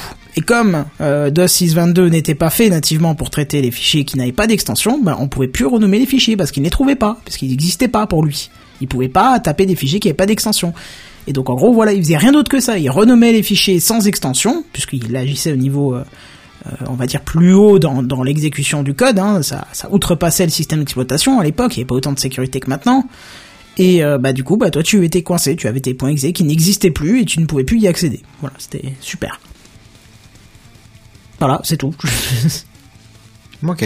J'ai perdu tout le monde ou? Non, non. Non, moi Non, je me non. rappelle, je me rappelle d'un virus qui était sympathique, euh, qui Sympathique? était le, ouais, qui était qui était bien branlé au sens que euh, c'était, alors je, je m'en- c'était au tout début de l'informatique, enfin pour moi, euh, de, de, de mes connaissances de l'informatique. Mais euh, en fait, euh, le, euh, le virus était, euh, il était toujours sur le disque dur. C'était pas un qui touchait le BIOS, parce qu'il y en a qui peuvent toucher le BIOS et Oui. du coup t'as beau formater, euh, le, en fait ça va se remettre. Sur, On y euh, fera, ouais. ouais. Maintenant, carte a- mère, quoi. Maintenant qu'on a l'UEFI où on commence à avoir des systèmes assez complexes, dans l'absolu, ça sera encore plus simple. Euh, parce que qui dit plus de technologie dit plus de failles potentielles. Plus un programme est long, plus il y a des chances qu'il contienne quelque part une faille de sécurité. Le euh, le truc donc du coup c'est que ça se mettait dans les euh, dans le dans les, les partitions primaires. Donc en fait quand tu formatais ta- la partition de ton système, donc soit ça se mettait dans la table de, de partition ou un truc comme ça. Enfin bref, quand tu La formatais ton, location euh, des fichiers. c'est possible. Et, euh, et donc du coup, tu, euh, tu réinstallais Windows, tu disais c'est bon, je suis tranquille, et bam, tu te refaisais réinfecter, tu comprenais pas pourquoi. En fait, euh, fallait carrément changer le disque dur pour être tranquille quasiment. Non, fallait vraiment le, le, le, le wiper, mais en entier. C'est pas juste euh, réinstaller Windows. Il fallait euh, Il supprimer, fallait les- supprimer les partitions supprimer les et compagnie. partitions, remet- re- remettre le, le système. Enfin voilà, c'était. Formatage en bas niveau, quoi. euh, c'est ça, exactement. J'en avais un aussi qui était drôle. Euh, là, il était vraiment drôle parce que euh, parce que en, en gros, il te créait pas vraiment de gros problèmes à l'époque. C'est que il te il te mettait un message à l'écran que tu mettais un temps à déchiffrer puisque c'était en anglais. Hein, à l'époque, je le maîtrisais pas autant que maintenant, même pas du tout presque. Mais c'était un message qui disait un virus vient d'être lancé, il supprime tous les fichiers MP3 de votre machine pour combattre un truc en Colombie, je sais plus ce que c'était, mais un truc genre euh, un truc euh, complètement qui me concernait pas et dont j'avais aucune idée euh, euh, de l'existence. Voilà, c'est ça. Et je me suis dit, mais non, qu'est-ce que ça est en train de me faire? Et, et, et ça te disait carrément sur sur votre bureau, vous avez un fichier VBS, nana. Et bien moi, je recliquais sur le fichier VBS et en fait, j'accélérais. Euh, euh, je lançais d'autres instances du truc et tout. Et puis je- c'est ridicule, je comprenais pas. Et d'un coup, euh, bah tu te dis, bah où est-ce qu'ils sont mes MP3 Je vais aller les chercher. Et puis là, tu vois que ah bah non, il y en a plus. Bah voilà, ça a tout supprimé. Et une fois que c'était fini, voilà, il fallait à chaque démarrage de la machine, si tu voulais que le virus se lance, il se lançait même pas de lui-même. Hein. C'était, il fallait le lancer toi-même, mais ça supprimait tous les MP3 et ça t'affichait un message qui te disait, bah je, je suis en train de supprimer tous les MP3. C'était drôle quoi. D'ailleurs, en parlant de, de, je suis en train de te dire que je suis en train de supprimer. Euh, ce qui est marrant, c'est les ransomware qui euh, qui te disent, euh, je vais je vais supprimer un fichier au hasard euh, toutes les X machins euh, quand euh, si tu si tu payes pas. En Ça j'ai pas encore que- eu, mais parce qu'il y a, y a ceux qui bloquent la machine, il y a ceux qui euh, bleu- enfin qui encryptent l'ensemble des, enfin qui, pardon, qui chiffrent l'ensemble des fichiers parce que tu encryptes pas, euh, et euh, et qui, qui juste te demandent de payer. Et il y a ceux qui euh, te disent bon ben voilà, dans, dans 24 heures, je vais supprimer tant de fichiers, et à partir de là, toutes les 10 minutes, je vais supprimer un fichier sur votre ordinateur. Ça, c'était la, la, deux- la seconde vague, là, après celui que t'as eu. c'est le machin russe là, le- la roulette russe en fait. C'est un peu l'idée, ouais. Parce que ça supprime tout de suite un fichier euh, système, t'es t'es foutu quoi. Et d'ailleurs, euh, ceux qui pensent une seconde que sous Mac c'est impossible d'avoir un virus, d'accord Guess again. euh, Quoi Guess again. C'est exactement ça. C'est-à-dire que certes, un virus dans le, qui est qui est dans le système, euh, qui euh, qui utilise une faille du système, c'est peu probable. Ça existe, mais c'est peu probable que vous en chopiez un. Par contre, ce que vous pouvez avoir, c'est un putain de truc qui utilise du social engineering. Par exemple, euh, donc un, adware, par exemple, bien dégueulasse. Le, le bon exemple, c'est euh, le euh, si vous utilisez Safari sur un ordinateur un peu ancien. hmm, Typiquement sur une sur du El Capitan, vraiment avec sans sans les, les dernières updates. Euh, vous euh, vous allez avoir euh, ou- si vous allez su- télécharger sur euh, sur un site mais même même genre euh, les euh, les, les sites qui vous qui vous putain j'ai pas le nom qui vient c'est pas Softpedia c'est euh, enfin bref euh, un, un- Softonic Softronic. Merci. Ouh, ça c'est le cancer ça. éventuellement même sur Softronic vous pouvez avoir ce, euh, ce truc qui se met. C'est super bien fait parce que je me suis fait avoir et je parle de, de- je parle de ça il y a il y a deux mois hein, d'accord? Donc c'est très récent. T'as osé Euh, télécharger un truc sur Softronic il y a deux mois? Mais je m'étais pas fait chier putain j'avais tapé dans Google je voulais, je voulais récupérer VLC ou une connerie comme ça enfin tu vois enfin une- un truc Mmh, Et, Encore euh, pire. Ne pas cliquer n'importe où, c'était ta troisième règle. Bah hein. oui, je sais, je sais, mais justement, c'est pour ça que je dis, euh, je dis que des fois on est tous un peu cons. Et moi comme compris. dit, mais pas comme fait. Hein. Et euh, donc je venais d'installer l'ordi Et euh, et puis euh, et puis donc ça me dit que il faut que euh, que je enfin que, j'ai pas Flash Player et qu'il faut que je l'installe. Je fais putain oui c'est vrai que c'est normal en même temps. Flash Play Flash Player n'est pas installé de base dans sa dans Safari de, de, toute façon. Et et donc du coup je fais ouais bah, tant qu'à faire allez j'en profite pour le pour le télécharger. Et, euh, et en fait pas du tout parce que ce Flash Player là euh, c'était pas du tout Flash Player euh, fourni par Adobe c'était euh, c'était Clean My Mac euh, qui euh, qui s'est- qui voulait s'installer qui s'installait sur euh, l'ordi Clean My Mac qui est une sombre merde que je vous conseille de jamais installer parce que en plus Je suis pas ça, d'accord. ça a le gros avantage quoi attends Vas-y, non mais vas-y, finis. finis. ça, ça a le gros avantage de euh, de t'in- de t'installer euh, des trucs qui te qui te foutent des pop-up à la con toutes les X minutes. Tu vas avoir un dès que tu dès que tu navigues, tu vas avoir soit un pop-up, soit un nouvel onglet qui va s'ouvrir euh, vers une page de pub genre euh, devenez euh, enfin gagner 5000 euros par mois euh, en restant chez vous. Voilà, ça tu vois, c'était typiquement le genre de truc qu'il fallait pas faire, tu vois. Mais, euh, Alors, mettre à jour je, je pense que tu dois confondre avec MacKeeper pour le coup. Pardon, MacKeeper. Parce pardon, que j'allais dire Clean My que- Mac, je l'avais aussi, parce j'ai que- pas eu de soucis. Parce que Oui, Clean non, My non, Mac, je- j'ai une licence Oui, non, depuis, c'est autant euh, moi. depuis la V2 et j'ai jamais eu de soucis. Mauvais Au nom. contraire. Oui, oui, mauvais Oui, nom, c'est non, Clean Master. MacKeeper. Euh, MacKeeper, voilà. On ça. va y arriver. Mm. Voilà, MacKeeper c'est le cancer. Clean My Mac c'est bien. Oui, oui, non, je suis désolé, c'est, oui, effectivement, je l'ai aussi. C'est c'est pour ça que Mac. j'étais un peu perturbé. euh. Non, mais en plus, je suis con, je l'ai sous les yeux. je pense que c'est pour ça, en fait. Mais, euh, mais oui, ça, typiquement, euh, voilà. Et pourtant, euh, vous voyez que, bon, voilà, entre euh, MacKeeper et Clean My Mac, vous pouvez vous, vous pouvez dire, ouais, voilà, bah, c'est deux noms Tu peux tromper non, ouais. ça Ouais, n'a bah rien à voir. Ouais, il me semble qu'on m'avait parlé de ce logiciel-là. Et d'ailleurs, au passage, il y a, bon, je crois, que ça fait un an de ça maintenant, quelque chose comme ça. Euh, MacKeeper s'était mangé un procès. Hein, euh. Ah, bah, il, il serait de bon ton, bordel. Ah ouais. Parce que du Que coup, force- parce que forcément tellement ils se la merde. vendent, euh, ils se vendent comme une solution de nettoyage, etc. Alors que, bon bah voilà, Fit vient de vous le confirmer, c'est tout à fait le contraire. Et justement, ils se sont pris un procès pour ça. Je sais pas comment ça s'est fini, mais malheureusement, ce sont des choses qui arrivent assez rarement pour ce genre de, de, de soft à la con, quoi. Et d'ailleurs, en parlant de soft à la con, il y a des, aussi des trucs qui sont pas fond- fondamentalement un, un adware, pas fondamentalement un malware d'ailleurs dans l'absolu. C'est euh, c'est beaucoup d'applications qui vous permettent de libérer de la RAM sur euh, votre iOS ou euh, sur votre euh, sur votre Android, qui en fait sont des sont des placeboware. En fait, on va appeler ça comme ça. C'est-à-dire que euh, ils ne font absolument rien ou s'ils font quelque chose, c'est quelque chose qui n'a aucun intérêt parce que, par exemple, je sais pas, vider la RAM, de toute façon, ça sert à rien parce que elle va se remplir et que euh, maintenant, euh, c'est autant au début d'Android, ça gérait pas forcément au top la RAM, autant maintenant, euh, ça la gère bien. Pareil pour iOS. Et puis au final, ça consomme encore plus de batterie. euh, Et ça consomme selon plus de batterie parce que justement, justement, tu- ça va recharger l'intégralité des programmes euh, quand on va les, euh, que- par exemple, si vous étiez en multitâche, effectivement, ça va les killer en arrière-plan. Sauf que, bah, du coup, quand vous allez revenir dessus, ça va devoir les recharger alors que ça gère bien les applications et la et la mise en veille des applications en arrière-plan. Surtout avec les dernières versions, ouais. Et donc, en fait, techniquement, c'est ça n'apporte rien. D'accord, si ce n'est euh, si ce n'est éventuellement de consommer plus de batterie. Euh, par contre, euh, ça apporte beaucoup à ceux qui le font parce que ils en profitent pour mettre une bannière de pub. Et à ce moment-là, du coup, ça rapporte. Mais quand vous euh, quand vous regardez le nombre de euh, de personnes qui euh, sur leur Android, euh, parce qu'ils ramaient un peu, ont décidé d'installer le truc qui euh, qui vide la RAM, etc. Parce qu'ils se sont dit, bah euh, ouais, comme ça au moins, bah ça, j'ai j'ai l'impression de faire quelque chose pour euh, pour faire en sorte que ça rame moins. Euh, vous allez voir que dans votre entourage, je suis sûr que vous en connaissez au moins deux ou trois. Oui, Moi, oui, je sais que je sais que Payet, elle l'a fait sur sur la vieille tablette Samsung pourrie, euh, en espérant faire quelque chose. Que moi, pareil, je l'ai, euh, je l'avais, euh, je l'avais fait avant de savoir euh, sur sur mon iPad première génération à l'installation d'iOS 5 qui avait fini de l'achever. Parce que bah voilà, ça, ça le cul. Tu te dis, faut que je tente quelque chose. Tu cherches des solutions sur Internet. En général, ils se débrouillent bien au niveau du référencement.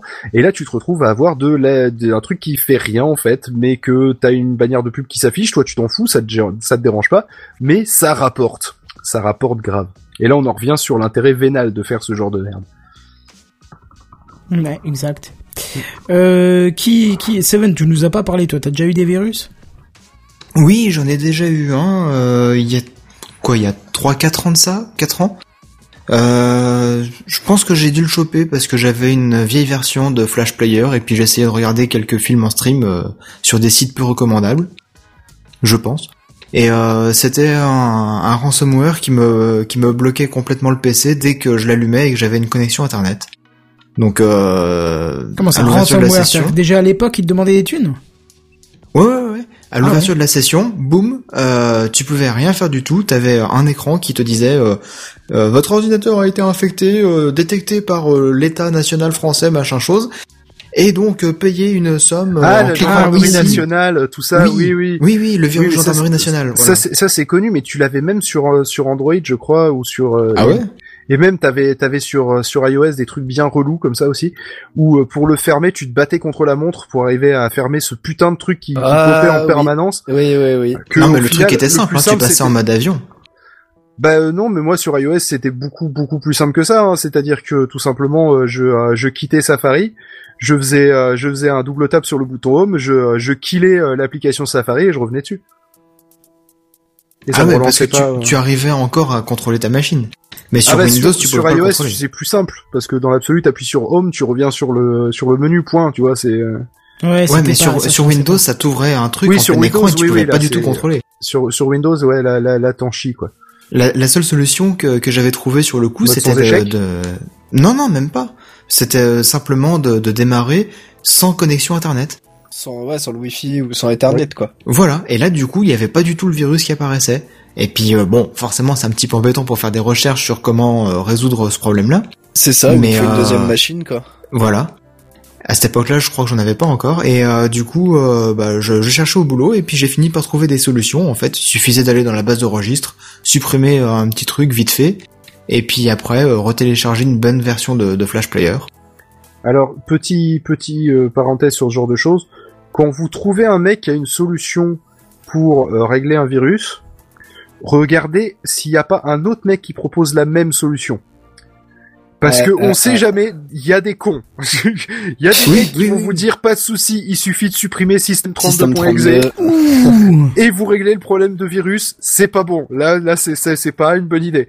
Euh, C'est pareil si vous êtes sur Linux, il y a toujours un troll pour faire euh, ah bah oui, mais c'est pas très compliqué. Tu fais RM, F, machin, tout ça, qui en fait est la commande la pour- main à la pour- voilà pour supprimer l'intégralité du disque dur. Avec le petit sudo, évidemment, oui. Voilà évidemment parce que sinon c'est pas drôle et sur, surtout sinon ça marche pas. Ça marche encore Voilà. cette commande là? Bah évidemment oui. Euh, Pourquoi t'aurais pas une commande qui permet de supprimer tout ton disque dur? Bah, ça, ça reste une euh, commande, elle est legit. Après si t'es con et que tu la tapes, t'es con et tu la tapes et tu la tu le feras qu'une fois mais. Euh... Bah je sais pas, Mais je oui. pense que le système doit se protéger lui-même déjà. Bah oui, non mais quand tu fais la commande sudo, tu dis au système arrête de te protéger, c'est moi le patron, vas-y, c'est moi qui domine, Ah, c'est moi qui contrôle. Oh, alors là, on va donner un petit point d'honneur à Windows. Windows te laisserait pas euh, supprimer des fichiers qu'il a besoin, hein. même Oui, si tu dis ça que le t'es un vrai admin ou quoi contrôle. que ce Le soit. vrai hein. contrôle, c'est être capable de scier la branche sur laquelle tu es assis. Ouais, mais c'est un peu con, quoi, parce que quand tu remarques Ah, que tu t'appuies la branche sous supprimer toi, tu te casses la gueule, quoi. Ouais, non, mais c'est, non, mais après, c'est une question de philosophie, quoi. Soit t'es aux commandes à 100%, soit t'es pas aux commandes à 100%. Voilà, c'est, bah, sur Windows, t'es pas aux commandes à 100%. C'est vrai que du coup, ça apporte des choses, comme par exemple, tu ne peux pas supprimer l'intégralité du disque dur avec une commande de, de moins de 10 caractères, je dirais. Euh, mais d'un autre côté, il y a beaucoup de choses que, pour faire, ça va être un peu plus galère, tu vois. Mm. C'est, euh, c'est, c'est, c'est une autre façon. Mais euh, c'est vrai que voilà, de, de ce côté-là, euh, si un jour vous trouvez une solution, faites attention. Il y a quand même des, des trolls, surtout sur les forums grand public. Genre si je sais pas si vous trouvez euh, la, la réponse sur euh, un, euh, un forum type euh, Comment ça pas- marche? Voilà, Ouais. exactement. Ça, ça, j'avais j'avais le thème et tout. j'avais C'était un la- bon site à l'époque, mais qui a été complètement pourri par la suite. voilà, comment ça marche, par exemple? Mais c'est fois, tellement il y a- bien référencé. Il y, a la, il y a la vraie solution. Euh, effectivement, oui, ça c'est aussi un des avantages. Euh, et si vous avez une commande à taper ou machin, à la limite, vous pouvez même récupérer la commande qui, qui vous dit de taper, vous la copiez, vous la collez dans, euh, dans la recherche Google, et vous voyez s'il y en a d'autres qui disent que ça résout le, le truc, ou s'il y en a qui disent j'ai eu un problème après avoir cette commande-là. Voilà. Soyez précautionneux là aussi dans la recherche de la solution. En Bah, de so- toute façon, ouais, Faites dans la pas les de avec votre ordi, quoi. Arrêtez, euh, arrêtez de faire n'importe quoi avec. Vous aurez beaucoup moins de problèmes. Dans la recherche de la solution, dès que t'en trouves une, euh, tu copies le truc, tu ouvres une dizaine d'onglets différents pour au moins comparer euh, les, les différentes sources, machin, de te dire ça. ça c'est récent, non c'est plus d'actualité, peut-être que maintenant c'est comme ci ou comme ça. Alors si je fais ça, est-ce que c'est encore compatible avec mon OS Parce que t'as des, des manipulations qui sont plus forcément compatibles avec Windows 10 qui se faisaient très bien sur Windows XP par exemple. Oui, exactement. Enfin, enfin, voilà quoi. Donc, donc, en euh, fait, ouais. pour faire simple, faut, faut, faut, faut jamais baisser sa garde quand, quand- Et puis quoi qu'il en soit, faites des sauvegardes tout le temps. Oui, ça, ça reste la base. Les Ça, backups, c'est ce qui est le plus important. Après, euh, comme ça, si vous faites une connerie, bah, ouais, vous aurez appris, vous réinstallez proprement le système et vous remettez bon votre sujet de backup. chronique, ça d'ailleurs, les avantages et inconvénients de chacune des solutions de sauvegarde. Oui, ça pourrait être pas effectivement. Ou les types de sauvegarde crémentielle, incrémentielle, pardon, euh, complète. Ouais, mais une chronique tech sur la sauvegarde, ça me plairait bien, ça. Mhm. Je me, je me voilà. sens bien. Pourquoi pas, ouais. Si tu parles de la carte mémoire de la PS1, je suis d'accord. C'est de la sauvegarde, hein. Non, Non, C'est mais... du stockage, c'est pas de la sauvegarde, là. Bah non, mais si, c'est si, si, c'est la sauvegarde du jeu. C'était marqué Bah sauvegarde partout sur l'interface. D'accord, ok. C'est sauvegarde en cours, tout ça, tout ça. Ouais, mais c'est... Bon, Ouais, bah, très bien. Euh, on va changer un petit peu de sujet, là? Je pense qu'on a fait le tour, non? Oh, oui, on a largement fait le tour. Voilà, on va passer... Euh, Seven, t'es toujours prêt, alors, ou ça... Je suis toujours là, ouais. D'accord, très bien. Ah ben on va on va passer à toi et on va repasser encore un autre jingle qui reste un peu bien dans la tête. C'est l'initiative de la semaine. Eh ben non, tu vois, parce que ça fait ploup, ça veut dire que je me suis Ouais, fait. il est vachement court, l'initiative de la semaine. C'est pour ça qu'il reste en tête.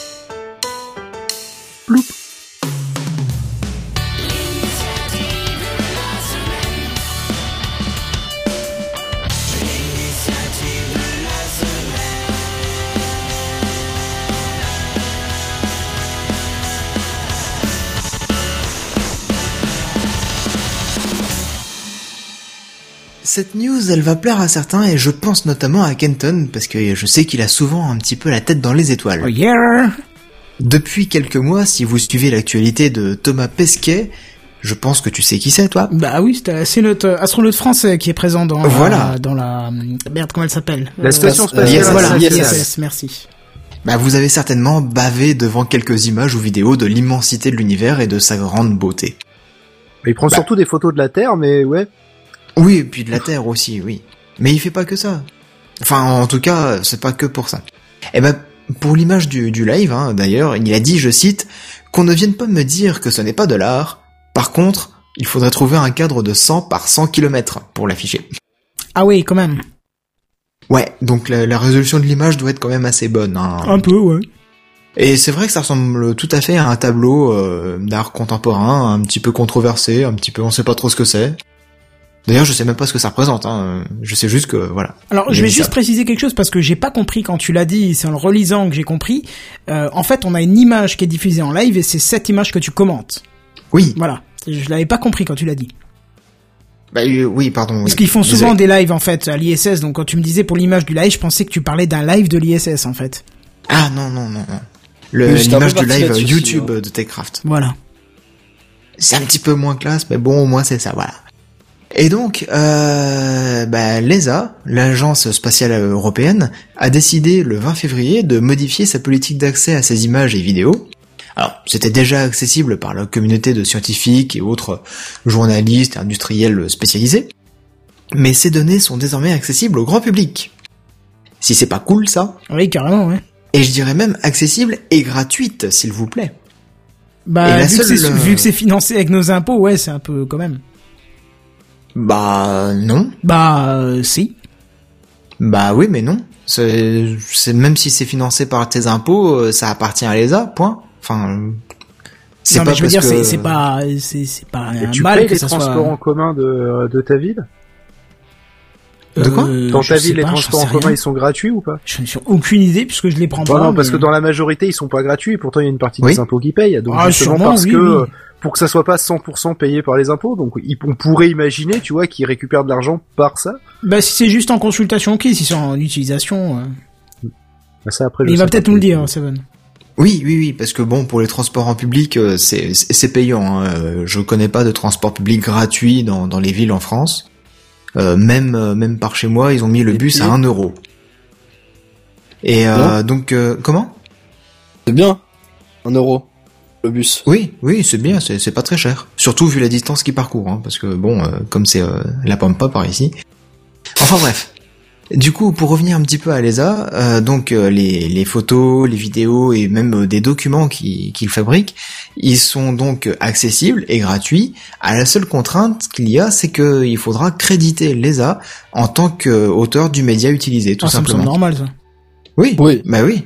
On doit Bah, c'est, c'est voilà, exactement, c'est l'histoire des droits Creative d'auteur. Commons euh, by, tout simplement. C'est ça, c'est Ouais. exactement ça. Donc vous n'avez donc pas à leur demander leur avis, vous n'avez pas non plus à les payer pour avoir les droits d'utilisation ou de modification de ces documents, du moment que vous les citez comme auteur, et puis bah voilà, c'est bon. Putain, je vais m'imprimer cool, des posters, les mecs, ça va être terrible. Du Ah, coup, bah, sortir justement, à 3 là. oh, Ah, mais à t'es trois. de- à 3, tu déconnes, mais... euh, à zéro. Exactement. Il faut-il encore en avoir une hein? Non, mais ça, il y a des peux- boîtes qui sont spécialisées là-dedans. Si- tu peux oui, payer, tu peux voilà. le faire imprimer, euh, oui, quelque part. Qui. T'es pas obligé de l'avoir chez toi l'imprimante pour imprimer un poster. Quoi. Oui. Quoi que Et du point de coup, vue je suis pas sûr de la rentabilité. Hein. Du coup, si ça vous intéresse, bah, je vous passe le lien euh, pour retrouver ces données. Hein. Ça se passe sur open.esa.int. Alors pas d'inquiétude hein, pour ceux qui n'ont pas réussi à, à suivre ce que je viens de dire. C'est écrit dans la description de l'épisode hein, puisque je l'ai mis en lien de, de l'article. Il y a des sons aussi, si vous voulez. Ah oui, ça c'est cool Oh. ça. Qui- C'est Bah, sur, c'est- c'est c'est sur. SoundCloud par contre. Ah ouais. C'est triste. Oh, c'est pas vrai. Ouais, si, si, c'est Pourquoi sur ils ont fait ça? C'est dommage. Je sais pas. Parce qu'ils savaient pas comment les héberger chez eux? C'est bizarre. Non, c'est question de pratique à mon avis pour le lecteur, mais c'est un choix, euh, pff, somme toute, euh, un petit peu particulier. Mais bon. Bon, Ouais. bah très bien, on ira voir, on ira voir ça. Bah voilà. Bon, on va passer euh, pour la dernière étape de l'émission sur les news en bref. C'est les news en bref, les news en bref. Hein, hein, c'est les news en bref, Flo. Les news en bref. C'est les news en bref. Google et Bing vont déréférencer les sites pirates pour le Royaume-Uni. Alors c'est à nuancer, ils vont plutôt plomber le référencement de ces sites. Ouh, vive, euh, vive la neutralité du net, dis donc. Exactement, et c'est ça ouais, qui, non, fait tout dé- qui fait le tout le débat. Dernièrement, là, euh, la neutralité du net au Royaume-Uni, on se, on se torche avec, hein, euh, concrètement. Pas qu'au Royaume-Uni. Hein. Ouais, mais surtout au Royaume-Uni, plus exactement. Donc euh, honnêtement, enfin c'est c'est triste, hein, mais c'est limite même plus étonnant maintenant. Et sur quelle Oh, base? Parce que, bon... Sur quelle base de quoi? Non, mais pour Sam, sur quelle base ils vont déréférencer, déréférencer? Enfin, plomber le référencement. Bah, je pense qu'ils ont une liste de sites pirates et, euh, ils vont leur mettre un coefficient euh, fois C'est 0,0000 ça, quelque et chose. ils se basent plus sur les pages, mais vraiment les sites entiers euh, pour euh, bah, pour vraiment plomber euh, le référencement. Oui, mais en quoi Et ils c'est- sont juges qu'un site est pirate ou pas? Il y a des... Ah, bah, cette liste, Ah bah, c'est c'est d'où le débat, oui. Cette liste-là, c'est qui Because qui l'a fournie? C'est euh, c'est pas le gouvernement par hasard? Si, sans doute. Oui, oui, du sans coup, doute. c'est peut-être des juges qui jugent du coup. Bah, Ce serait logique. hein. C'est un peu leur boulot en même temps. Voilà, c'est un peu leur définition de poste. ouais. Oui, mais donc, dans ce cas-là, c'est une application de tribunal, donc c'est pas une décision de Google et Bing. Euh, Euh, alors, de bah, ils sont peut-être je- forcés du coup. de ce que je me souviens, Oui, c'est une loi qui est passée et ils ont signé, euh, ils ont signé cette loi, de ce que je me souviens. D'accord. Mais donc, c'est, si je dis pas de conneries, c'est pas que Google et Bing, théoriquement, c'est tous les moteurs si, de si. recherche. Si, si, il y a que eux qui ont euh, signé euh, l'accord. D'accord. Donc, eux, c'est des grosses baltringues, ils suivent euh, aveuglement ce qu'un gouvernement va dire. Ils ont après, plus en à perdre que les autres. Voilà, ils ont plus été sollicités aussi parce que c'est les deux plus gros moteurs de recherche. Est-ce que il y a des gens qui utilisent Bing? Ah bah, apparemment, selon l'article, c'était les deux plus gros moteurs de recherche. Ouais. C'est-à-dire qu'en fait, il y a Google et très très très très loin derrière, juste avant de, de DuckDuckGo, il y a Bing. Ouais, C'est j'allais dire parce qu'il y a quand même Canard Vas-y Vas-y quoi. Non, euh, Canard, Canard Vas-y, Canard Vas-y. Canard Canard Vas-y. Canard, euh. Canard canard allez. euh. Ouais, voilà, c'est ça. Non, parce que je sais Non, pas, mais bon, Bing, euh, quoi. Bah, c'est un peu comme les gens qui utilisent Internet Explorer, hein. il y en a encore. Hein. Oui, Bah oui. du coup ils utilisent Bing. Oui, ça, mais- ça va de pair. Tu utilises Internet Explorer, on l'utilise tous Internet Explorer pour aller chercher Chrome. informatique, Même- ouais, euh, Mais Alors, si, pour aller non. chercher Chrome ou pour aller Mais chercher c'est même plus nécessaire. Ah bon, d'accord. Mais bien sûr, quand tu installes euh, Windows 8 ou Windows 10, il te demande quel euh, navigateur tu veux. Et là, du coup, tu lui dis, je veux euh, Opera, par Oui, exemple. mais je suis sûr qu'il ouvre Internet Explorer pour aller télécharger l'exécutable, non? Ah bah oui, Internet Ah bah Explorer.exe voilà. doit se lancer quand même en tâche de fond, mais tu le vois plus, c'est pas toi qui le fais. D'accord, bon bah c'est bien. Donc du coup, tu vois pas les pubs. Alors une réponse, pop-up. une réponse à la question de Kenton. Je cite l'article. Un code de conduite volontaire a été rédigé et signé par les représentants de Google, Bing et Bing Oh, c'est d'une tristesse. Et bing et Bing. Bon, en tout cas, euh, bah voilà. Les news en bref. Skype Lite, c'est euh, une nouvelle application qui a été développée spécialement par euh, Microsoft pour l'Inde. Et du coup, l'application, elle ne pèse que 13 mégas au lieu de la centaine de mégas actuellement apparemment pour Android. Ce qui est beaucoup trop pour une simple application de messagerie. Oui, Et en plus de ça, elle serait spécifique justement pour l'Inde puisque euh, capable de fonctionner sur des réseaux 2G plutôt instables, alors que euh, ils estiment que nous on est confortablement euh, desservis par la 4G euh, full patate euh, H24. Bah, Ouais, je c'était comme Je euh, comprends pas. c'était pareil pour pas Facebook et YouTube, non? Ils ont aussi sorti une version spéciale Oui. pour les pays émergents. YouTube Go, oui. Mm. Mhm. Ouais, Mais c'est à la mode, hein. ils essayent tous de, de rapatrier euh, les, les petits Indiens euh, parce qu'ils sont quand même un milliard trois euh, pour pour leurs pommes quoi, tu vois. Et ils ont envie de se dire non non, on veut la part du marché. Ouais, ça doit être ça. C'est c'est Ah, Il y a du revenu à faire, hein. un milliard 300 millions de- de- d'habitants, euh, potentiellement un milliard 300 millions d'utilisateurs de Skype. euh, Autant y aller. Hein. Oui, je suis pas sûr que tout le monde ait internet, mais bon. Non, bien sûr, mais bon. C'est le news Potentiellement. en bref. Alors pour faire écho à ma news de la semaine dernière, Bill Gates défend la taxation des robots pour financer des emplois non robotisables. Là, c'est difficile de, de c'est difficile parce que quand c'est quand c'est Bill Gates qui, à mon avis, a un petit peu étudié le sujet avant de s'exprimer, te dit ça, tu sais pas quoi en il, penser. il a quoi. vieilli, Bill Gates. Hein, il est Tu peut-être tout jeune dans sa tête, hein, je sais pas. Et il est à la retraite, hein, je rappelle. Oui, oui, il est à la Et retraite. tu sais qu'il n'y a pas plus raciste qu'un papy à la retraite. Hein. de son temps, c'était pas pareil. On les appelait les nègres, hein, tu vois. Donc quelque part, euh, je me dis que Bill Gates, il- non mais sans déconner, euh, je me dis que Bill Gates, tu vois, ça se trouve, il est complètement à la ramasse maintenant. hein. C'est pas parce que c'est Bill Gates qu'il a pas le droit de commencer à être vieux. hein.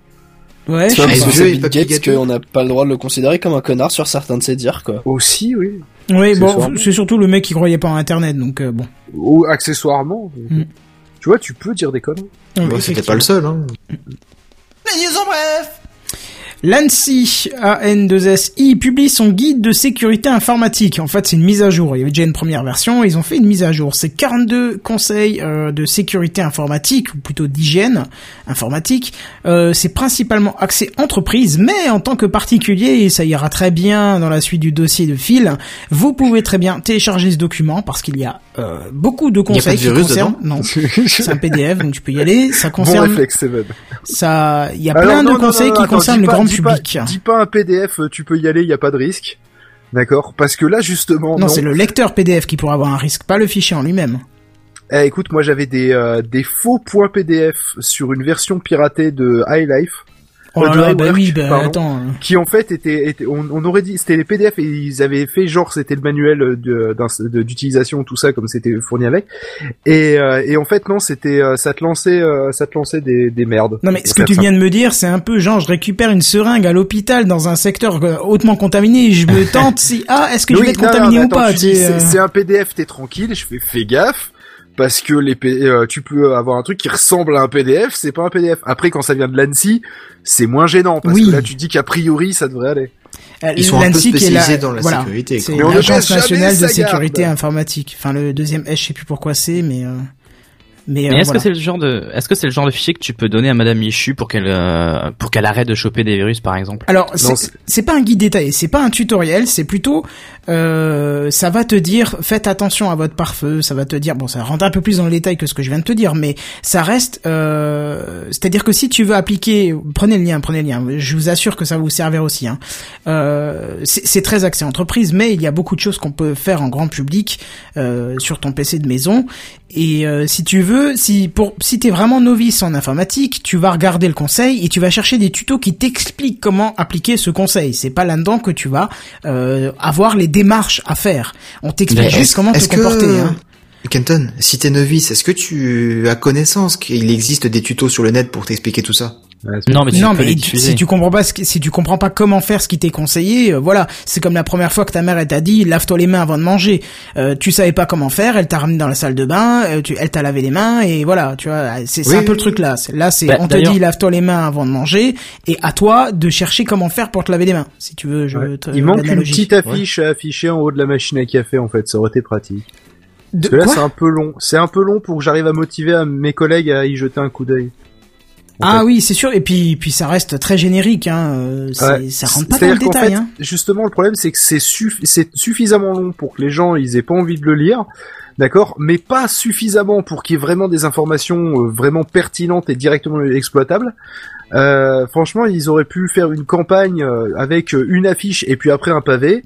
Où là, par contre, il y avait des informations que tu pouvais directement utiliser, parce que là, du coup, ça me paraît être entre deux extrêmes, et du coup, euh, tomber un petit peu, un petit peu le cul entre deux chaises. Bon, Là, alors suis on va dire que c'est euh, clairement euh, destiné aux professionnels, mais si tu es un utilisateur averti comme nous, à la limite, Ah oui, tu oui, vois, ça par contre, d'accord. euh, tu peux vérifier ces 42 points, ces 42 conseils pour voir si tu aurais pas loupé quelque chose qui peut renforcer la sécurité.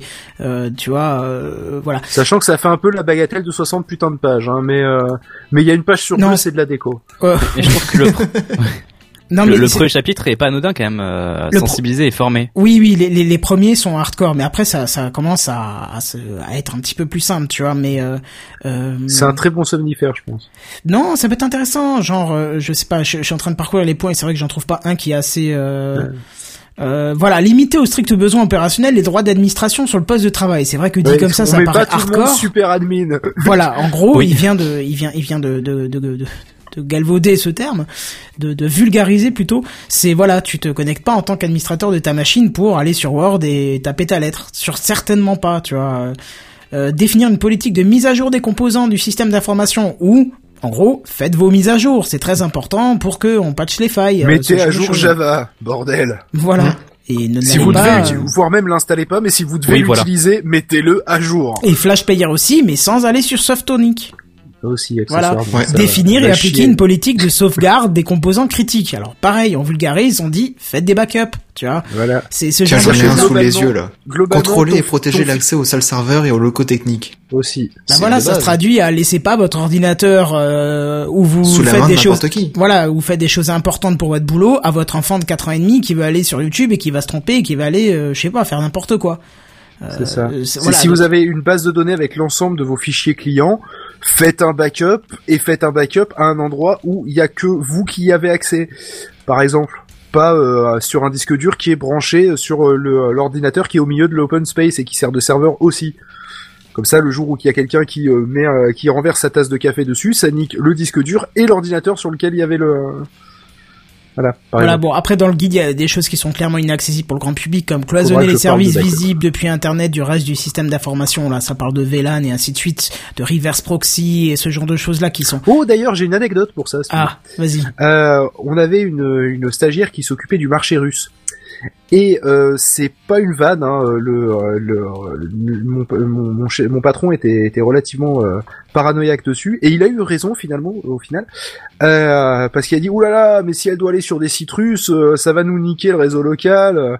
Donc du coup, et ben en fait, euh, son ordinateur, il était branché non pas au réseau local, mais il était branché euh, sur une ligne à part. Le VLAN, Euh, une VLAN, si tu veux. Voilà, c'est pour faire simple, euh, c'est voilà. Euh, Pour faire gros, simple pour ceux qui nous écoutent et qui connaîtraient pas, c'est un réseau virtuel qui va être créé où la machine sera isolée vers Internet. C'est-à-dire qu'en fait, c'est un peu comme s'il l'avait branché directement à la box et que ça pouvait pas remonter dans le reste du réseau. C'est-à-dire que nous, il y a la box, il y a le, le- la grosse table avec les euh, tous les câbles qui relient l'ensemble des trucs, le serveur, le, tout ça. Donc nous, on avait euh, l'ensemble du truc et elle, elle était branchée juste à Internet. Et ben n'empêche qu'au final, il a bien fait parce que l'ordinateur après, on l'a remis à zéro complètement parce qu'il s'était fait défoncer la gueule. Voilà. Bon après c'est peut-être la faute de la stagiaire aussi, hein, mais euh, mais toujours est-il que voilà il était pété de virus quand la quand la stagiaire elle est partie. Bah, c'était du- c'est-à-dire que si on te demande d'aller courir sur un terrain miné et que tu sais pas où sont les mines, ça devient un peu Euh, délicat. Voilà, je hein. pense qu'il y avait un petit effectivement probablement une combinaison. T'as beau faire de très très grands pas, il y a bien un moment où tu poseras le pied sur une bombe. Hein, ça, C'est ça.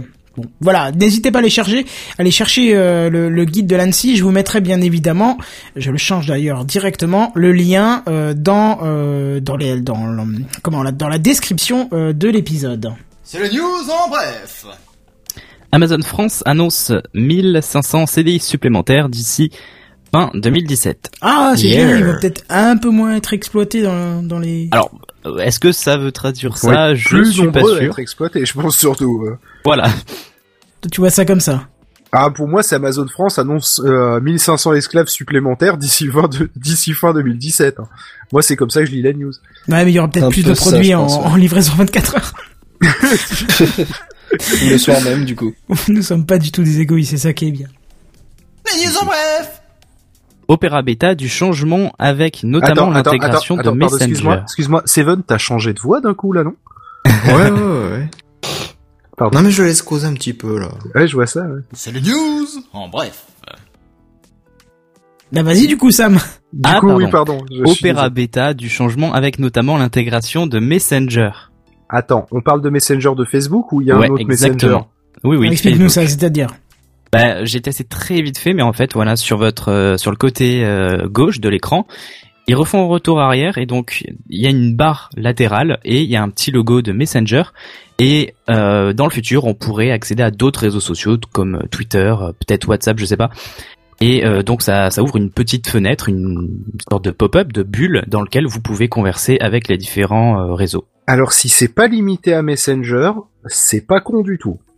Si c'est limité à Messenger, Je c'est vais chercher une bassine pour aller vomir. Oui, effectivement. Alors vas-y, tu as marqué non Seven en commentaire dans le document. Explique-nous ton point de vue. Mais Messenger, c'est tellement chiant. Pourquoi ils ont séparé Messenger de Facebook déjà de base? Et pourquoi ils l'intègrent Opera maintenant? C'est n'importe quoi. Ça. D'abord, mais une intégration, en, une intégration en barre latérale sur euh, sur un navigateur d'un réseau social, d'une façon de communiquer, de mettez le terme que vous voulez pour un truc qui permet de parler d'une personne A à une personne B. Euh, en soi, je trouve que c'est vraiment une, une une bonne idée parce que moi je me retrouve à avoir toujours un onglet avec TweetDeck par exemple. Oui. Euh, qui est très souvent avec la colonne des, euh, des DM, j'en parlais tout à l'heure, euh, et j'ai très souvent euh, Hangout qui est euh, lancé dans son euh, dans son petit logiciel intégré à, à Windows, euh, qui euh, qui donc du coup me fait des, une petite bulle dans le coin de l'écran. Au final, si euh, si je pouvais remplacer l'un des deux par simplement bah, une fenêtre latérale qui est accessible euh, très rapidement, euh, tu sais, parce que je suppose que tu peux l'ouvrir, la Surtout fermer qui est bien intégré à ton navigateur. quoi. Voilà, qui est bien intégré Donc dans le un- une navigateur. surcouche en fait. En un sens, euh, ouais, ça c'est peut-être une, c'est c'est peut-être vraiment pas con comme idée. Alors, C'est pas pers- le- la révolution de ouf, mais c'est une bonne idée quoi. Personnellement, moi, je suis, tr- enfin moi, ça me va très bien avec mes applications Windows 10 Messenger, par exemple. Enfin, moi, je, je veux pas que mon navigateur m'intègre plus de fonctionnalités qu'il a euh, en dehors de la navigation, je veux dire. Que, bah, je pense que c'est plutôt alourdir le navigateur pour des fonctionnalités qu'on n'utiliserait pas forcément. Bah, c'est Bah, sûr c'est que sur Chrome, peuvent je pas l'alourdir encore plus. Ok, ça c'était du blanc magnifique. Oui, parce qu'en fait, qu'on on a a tous parlé en même temps C'est et on a tous attendu en même temps que l'autre parle. Bon, vas-y, euh, Phil, tu disais un truc? J'ai rien dit, moi j'étais juste en train de regarder le, la catastrophe se C'était produire. le seul qui disait. Alors Sam, tu disais. Ah, justement, je posais la question. Ah merde, alors Seven, tu dis. Je sais plus. Kichi, tu disais. Oui, moi je me souviens. Non, je, disais de, pouvoir le proposer, euh, intégrer directement dans le navigateur, c'est une bonne chose, mais effectivement pouvoir euh, pouvoir proposer l'option, quitte à le faire à l'installation par exemple, de dire voilà, est-ce que tu veux qu'on t'active euh, la possibilité d'intégrer Messenger directement ou pas? Effectivement, pour les gens qui n'ont pas l'utilité, bon bah ils le désactivent, ils l'ont pas dans le navigateur, ça évite entre guillemets d'alourdir, même si à mon avis ça doit pas être l'élément le plus lourd du, du navigateur quoi. Mais voilà, tout simplement proposer une option. Euh, dans que ce soit dans des paramètres ou tout simplement dans un système d'extension dédié quoi. Mais si je reçois un message sur Messenger, je me vois pas ouvrir Opera pour ouvrir Messenger. Enfin, moi, pour mais moi, non, je ça part, non, direct mais non, Messenger. ça pa- non, mais toi, tu pars du principe que euh, tu, tu, tu n'es pas déjà dans Opera. Mais imaginons Seven qui utilise Opera au quotidien, comme moi, j'utilise Ouais. Chrome au quotidien, comme tout le monde à part Seven utilise Chrome au quotidien. Non, je suis Opera aussi. Ah. Ah non, mais ça y est, on en a deux, quoi. Kenton, t'as chié dans la, dans, à l'entretien d'embauche. Ouais, bah. Non, non, Euh, non, non. Donc, C'est très bien. Bon, alors, du coup, t'as, en général, ton navigateur, il est toujours ouvert. Donc, tu vas pas ouvrir quelque chose en plus. Tu vas, du coup, avoir accès à quelque chose directement dans un truc qui est déjà ouvert. En fait, c'est comme ça qu'il faut le voir. Oui, c'est ça. Oui, oui, mais euh, pour moi aussi, Opera est toujours ouvert. Mais pour moi, je, enfin, les, mes applications natives, enfin euh, natives au système, euh, pour moi me suffisent. Enfin, celles que tu installes au système me suffisent. Et, Oui, mais là, en fait, c'est pas le rôle d'un navigateur, Ouais, je trouve en c'est, fait. c'est parce que, en fait, toi, t'as pas euh, l'habitude de Chrome et de son écosystème de plugins, d'applications, de machin Alors, qui sont si, intégrés dans Chrome. ça. Si, si, en fait, j'ai j'ai quitté Chrome un parti pour ça justement. Ah, d'accord. Ah, bah, c'est pas de bol. Pourquoi? Parce qu'il y a trop de choses? Ouais, ouais, oui, oui, entre autres, ouais. Et c'est pour ça qu'il est parti sur Opera où il y avait rien. Oui, c'est pas con. Non, au contraire, il n'y a pas de Il y a rien, mais Midori, les fonctionnalités si. Non, sur c'est Midori. hein. Il y a rien sur Midori. Ouais, mais Midori, mais une plombe à se lancer, quoi. Tu déconnes. Il se lance super rapidement sur Ah, Linux. bah, je dois avoir un bug sur ma machine. C'est le truc, c'est le truc le plus rapide du monde quand je, il est plus lent, il est plus rapide que, que Chrome à se lancer. Alors que franchement, Chrome sur, euh, sur mon SSD, sur mon ordi, là, il se lance en, allez, euh, une seconde, une seconde et demie. Midori, c'est quasi instantané, quoi. Mhm. Donc Bah, j'ai dû avoir avoir un souci, ouais, ouais. J'ai une version portable, peut-être que ça joue, je sais pas. Ouais, peut-être. Bon, après, moi, je parle sous Linux. hein, donc, euh. Ah oui, non, moi c'est sur un- c'est sur un Windows Server pour avoir un. Ah oui, bah, oui, oui, justement alors. pour euh, avoir un navigateur le plus léger possible, juste pour télécharger des trucs euh, que t'as besoin, tu vois, des exécutables ou machin, ou des pubs, euh, ou des pubs flash ou tu vois. Sur serveur. Non, c'est pas grave. Je, je, je parle tout seul. Bref, du coup, euh, non, mais c'est c'est une bonne chose et euh, je pense que ça sera pratique à l'usage. Et du coup, ça me fait, ça me donne envie de tester Opera pour le coup. Bah, c'est Néon aussi. sur la version bêta. Néon est Ouais, pas mal essaye aussi. Néon. Ouais, Néon aussi, ouais, ça me fait de l'œil. Très joli. Beaucoup de choses à tester, pas assez de temps. Ouais, bon, en tout cas, nous, on a passé un bon temps sur cet épisode, puisqu'on a encore dépassé une demi-heure euh, notre temps normal, hein. C'est ça. Et même quand tu viens avec tes petits dossiers de 4 pages, hein, ça, ça Ouais, dépasse. hein, ouais, c'est- putain, ouais. J'avais dit qu'on on, on donnerait des anecdotes, après, ça a pas manqué. Ouais, non, non, mais c'est bien. En plus, le dossier, du coup, est un peu plus léger. C'est c'est bien, ça passe mieux, je trouve. Alors, je sais pas ce que vous en pensez, mais C'était plus digeste. voilà, on va dire ça. Et euh, qui dit fin dit euh, la petite musique qui monte tout doucement euh, et qui va nous permettre de dire euh, d'où on vient, où est-ce qu'on va. Non, ah non, ça c'est l'apéro du capitaine. Non, ça c'est la DC. lit. Voilà, oui, lit, ça c'est Oui, sûr. oui. Mm. Mais où est-ce qu'on peut nous retrouver surtout? On peut nous retrouver sur techcraft.fr, rubrique les animateurs. C'est ça. Ou bientôt Sam fera son apparition. Tu vois le teasing, tu sais qu'il va durer 6 mois et C'est ça. Envoyé des informations tardivement. Donc, euh, ça peut peut-être le faire. Mais je les ai envoyés. voilà. Euh, Phil, toi qui euh, toi qui ne viens pas tout le temps, tiens. Bah euh, moi euh, principalement sur Twitter, euh, ça sera plus simple pour aller euh, pour aller me retrouver. Donc soit vous citez euh, arrobase @techcraftpdc euh, parce que automatiquement j'ai des notifications euh, quand quelqu'un cite, soit euh, sinon, Ah oui, sur Techcraft aussi directement. Ouais, je me suis mis une notif. Et euh, quand quelqu'un cite Techcraft ou quand Techcraft tweet. Et Oh, euh, euh, je vais pouvoir te spam donc. ah, non non. Et euh, si Non, vous parce que tu me spammer spammerais moi aussi, du coup. c'est- phil underscore good euh, sur Twitter, c'est le plus simple pour me contacter. Très bien. Ou GOUD du coup. Euh. Good GOUD évidemment. Du coup, Pas- oui. du coup, comme j'ai demandé aux autres, allez kitcher Seven vite fait euh, où on vous retrouve vous. Ouais, moi ça va être, euh, oui, ce sera plus court. Bah sur Twitter aussi, hein, euh, Atekichi, UKI, TCHI. Et c'est Et moi, c'est euh, c'est sur sur euh, j'allais dire sur Facebook. Sur oui, sur Facebook vous me trouvez. Sur YouTube surtout. Mais c'est sur YouTube, voilà, euh, 7DD tout simplement. Et puis bah sur euh, PodCloud aussi on peut me retrouver. Bah voilà, super.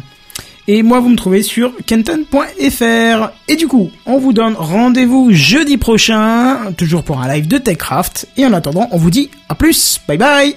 Bye bye. Salut. Salut Salut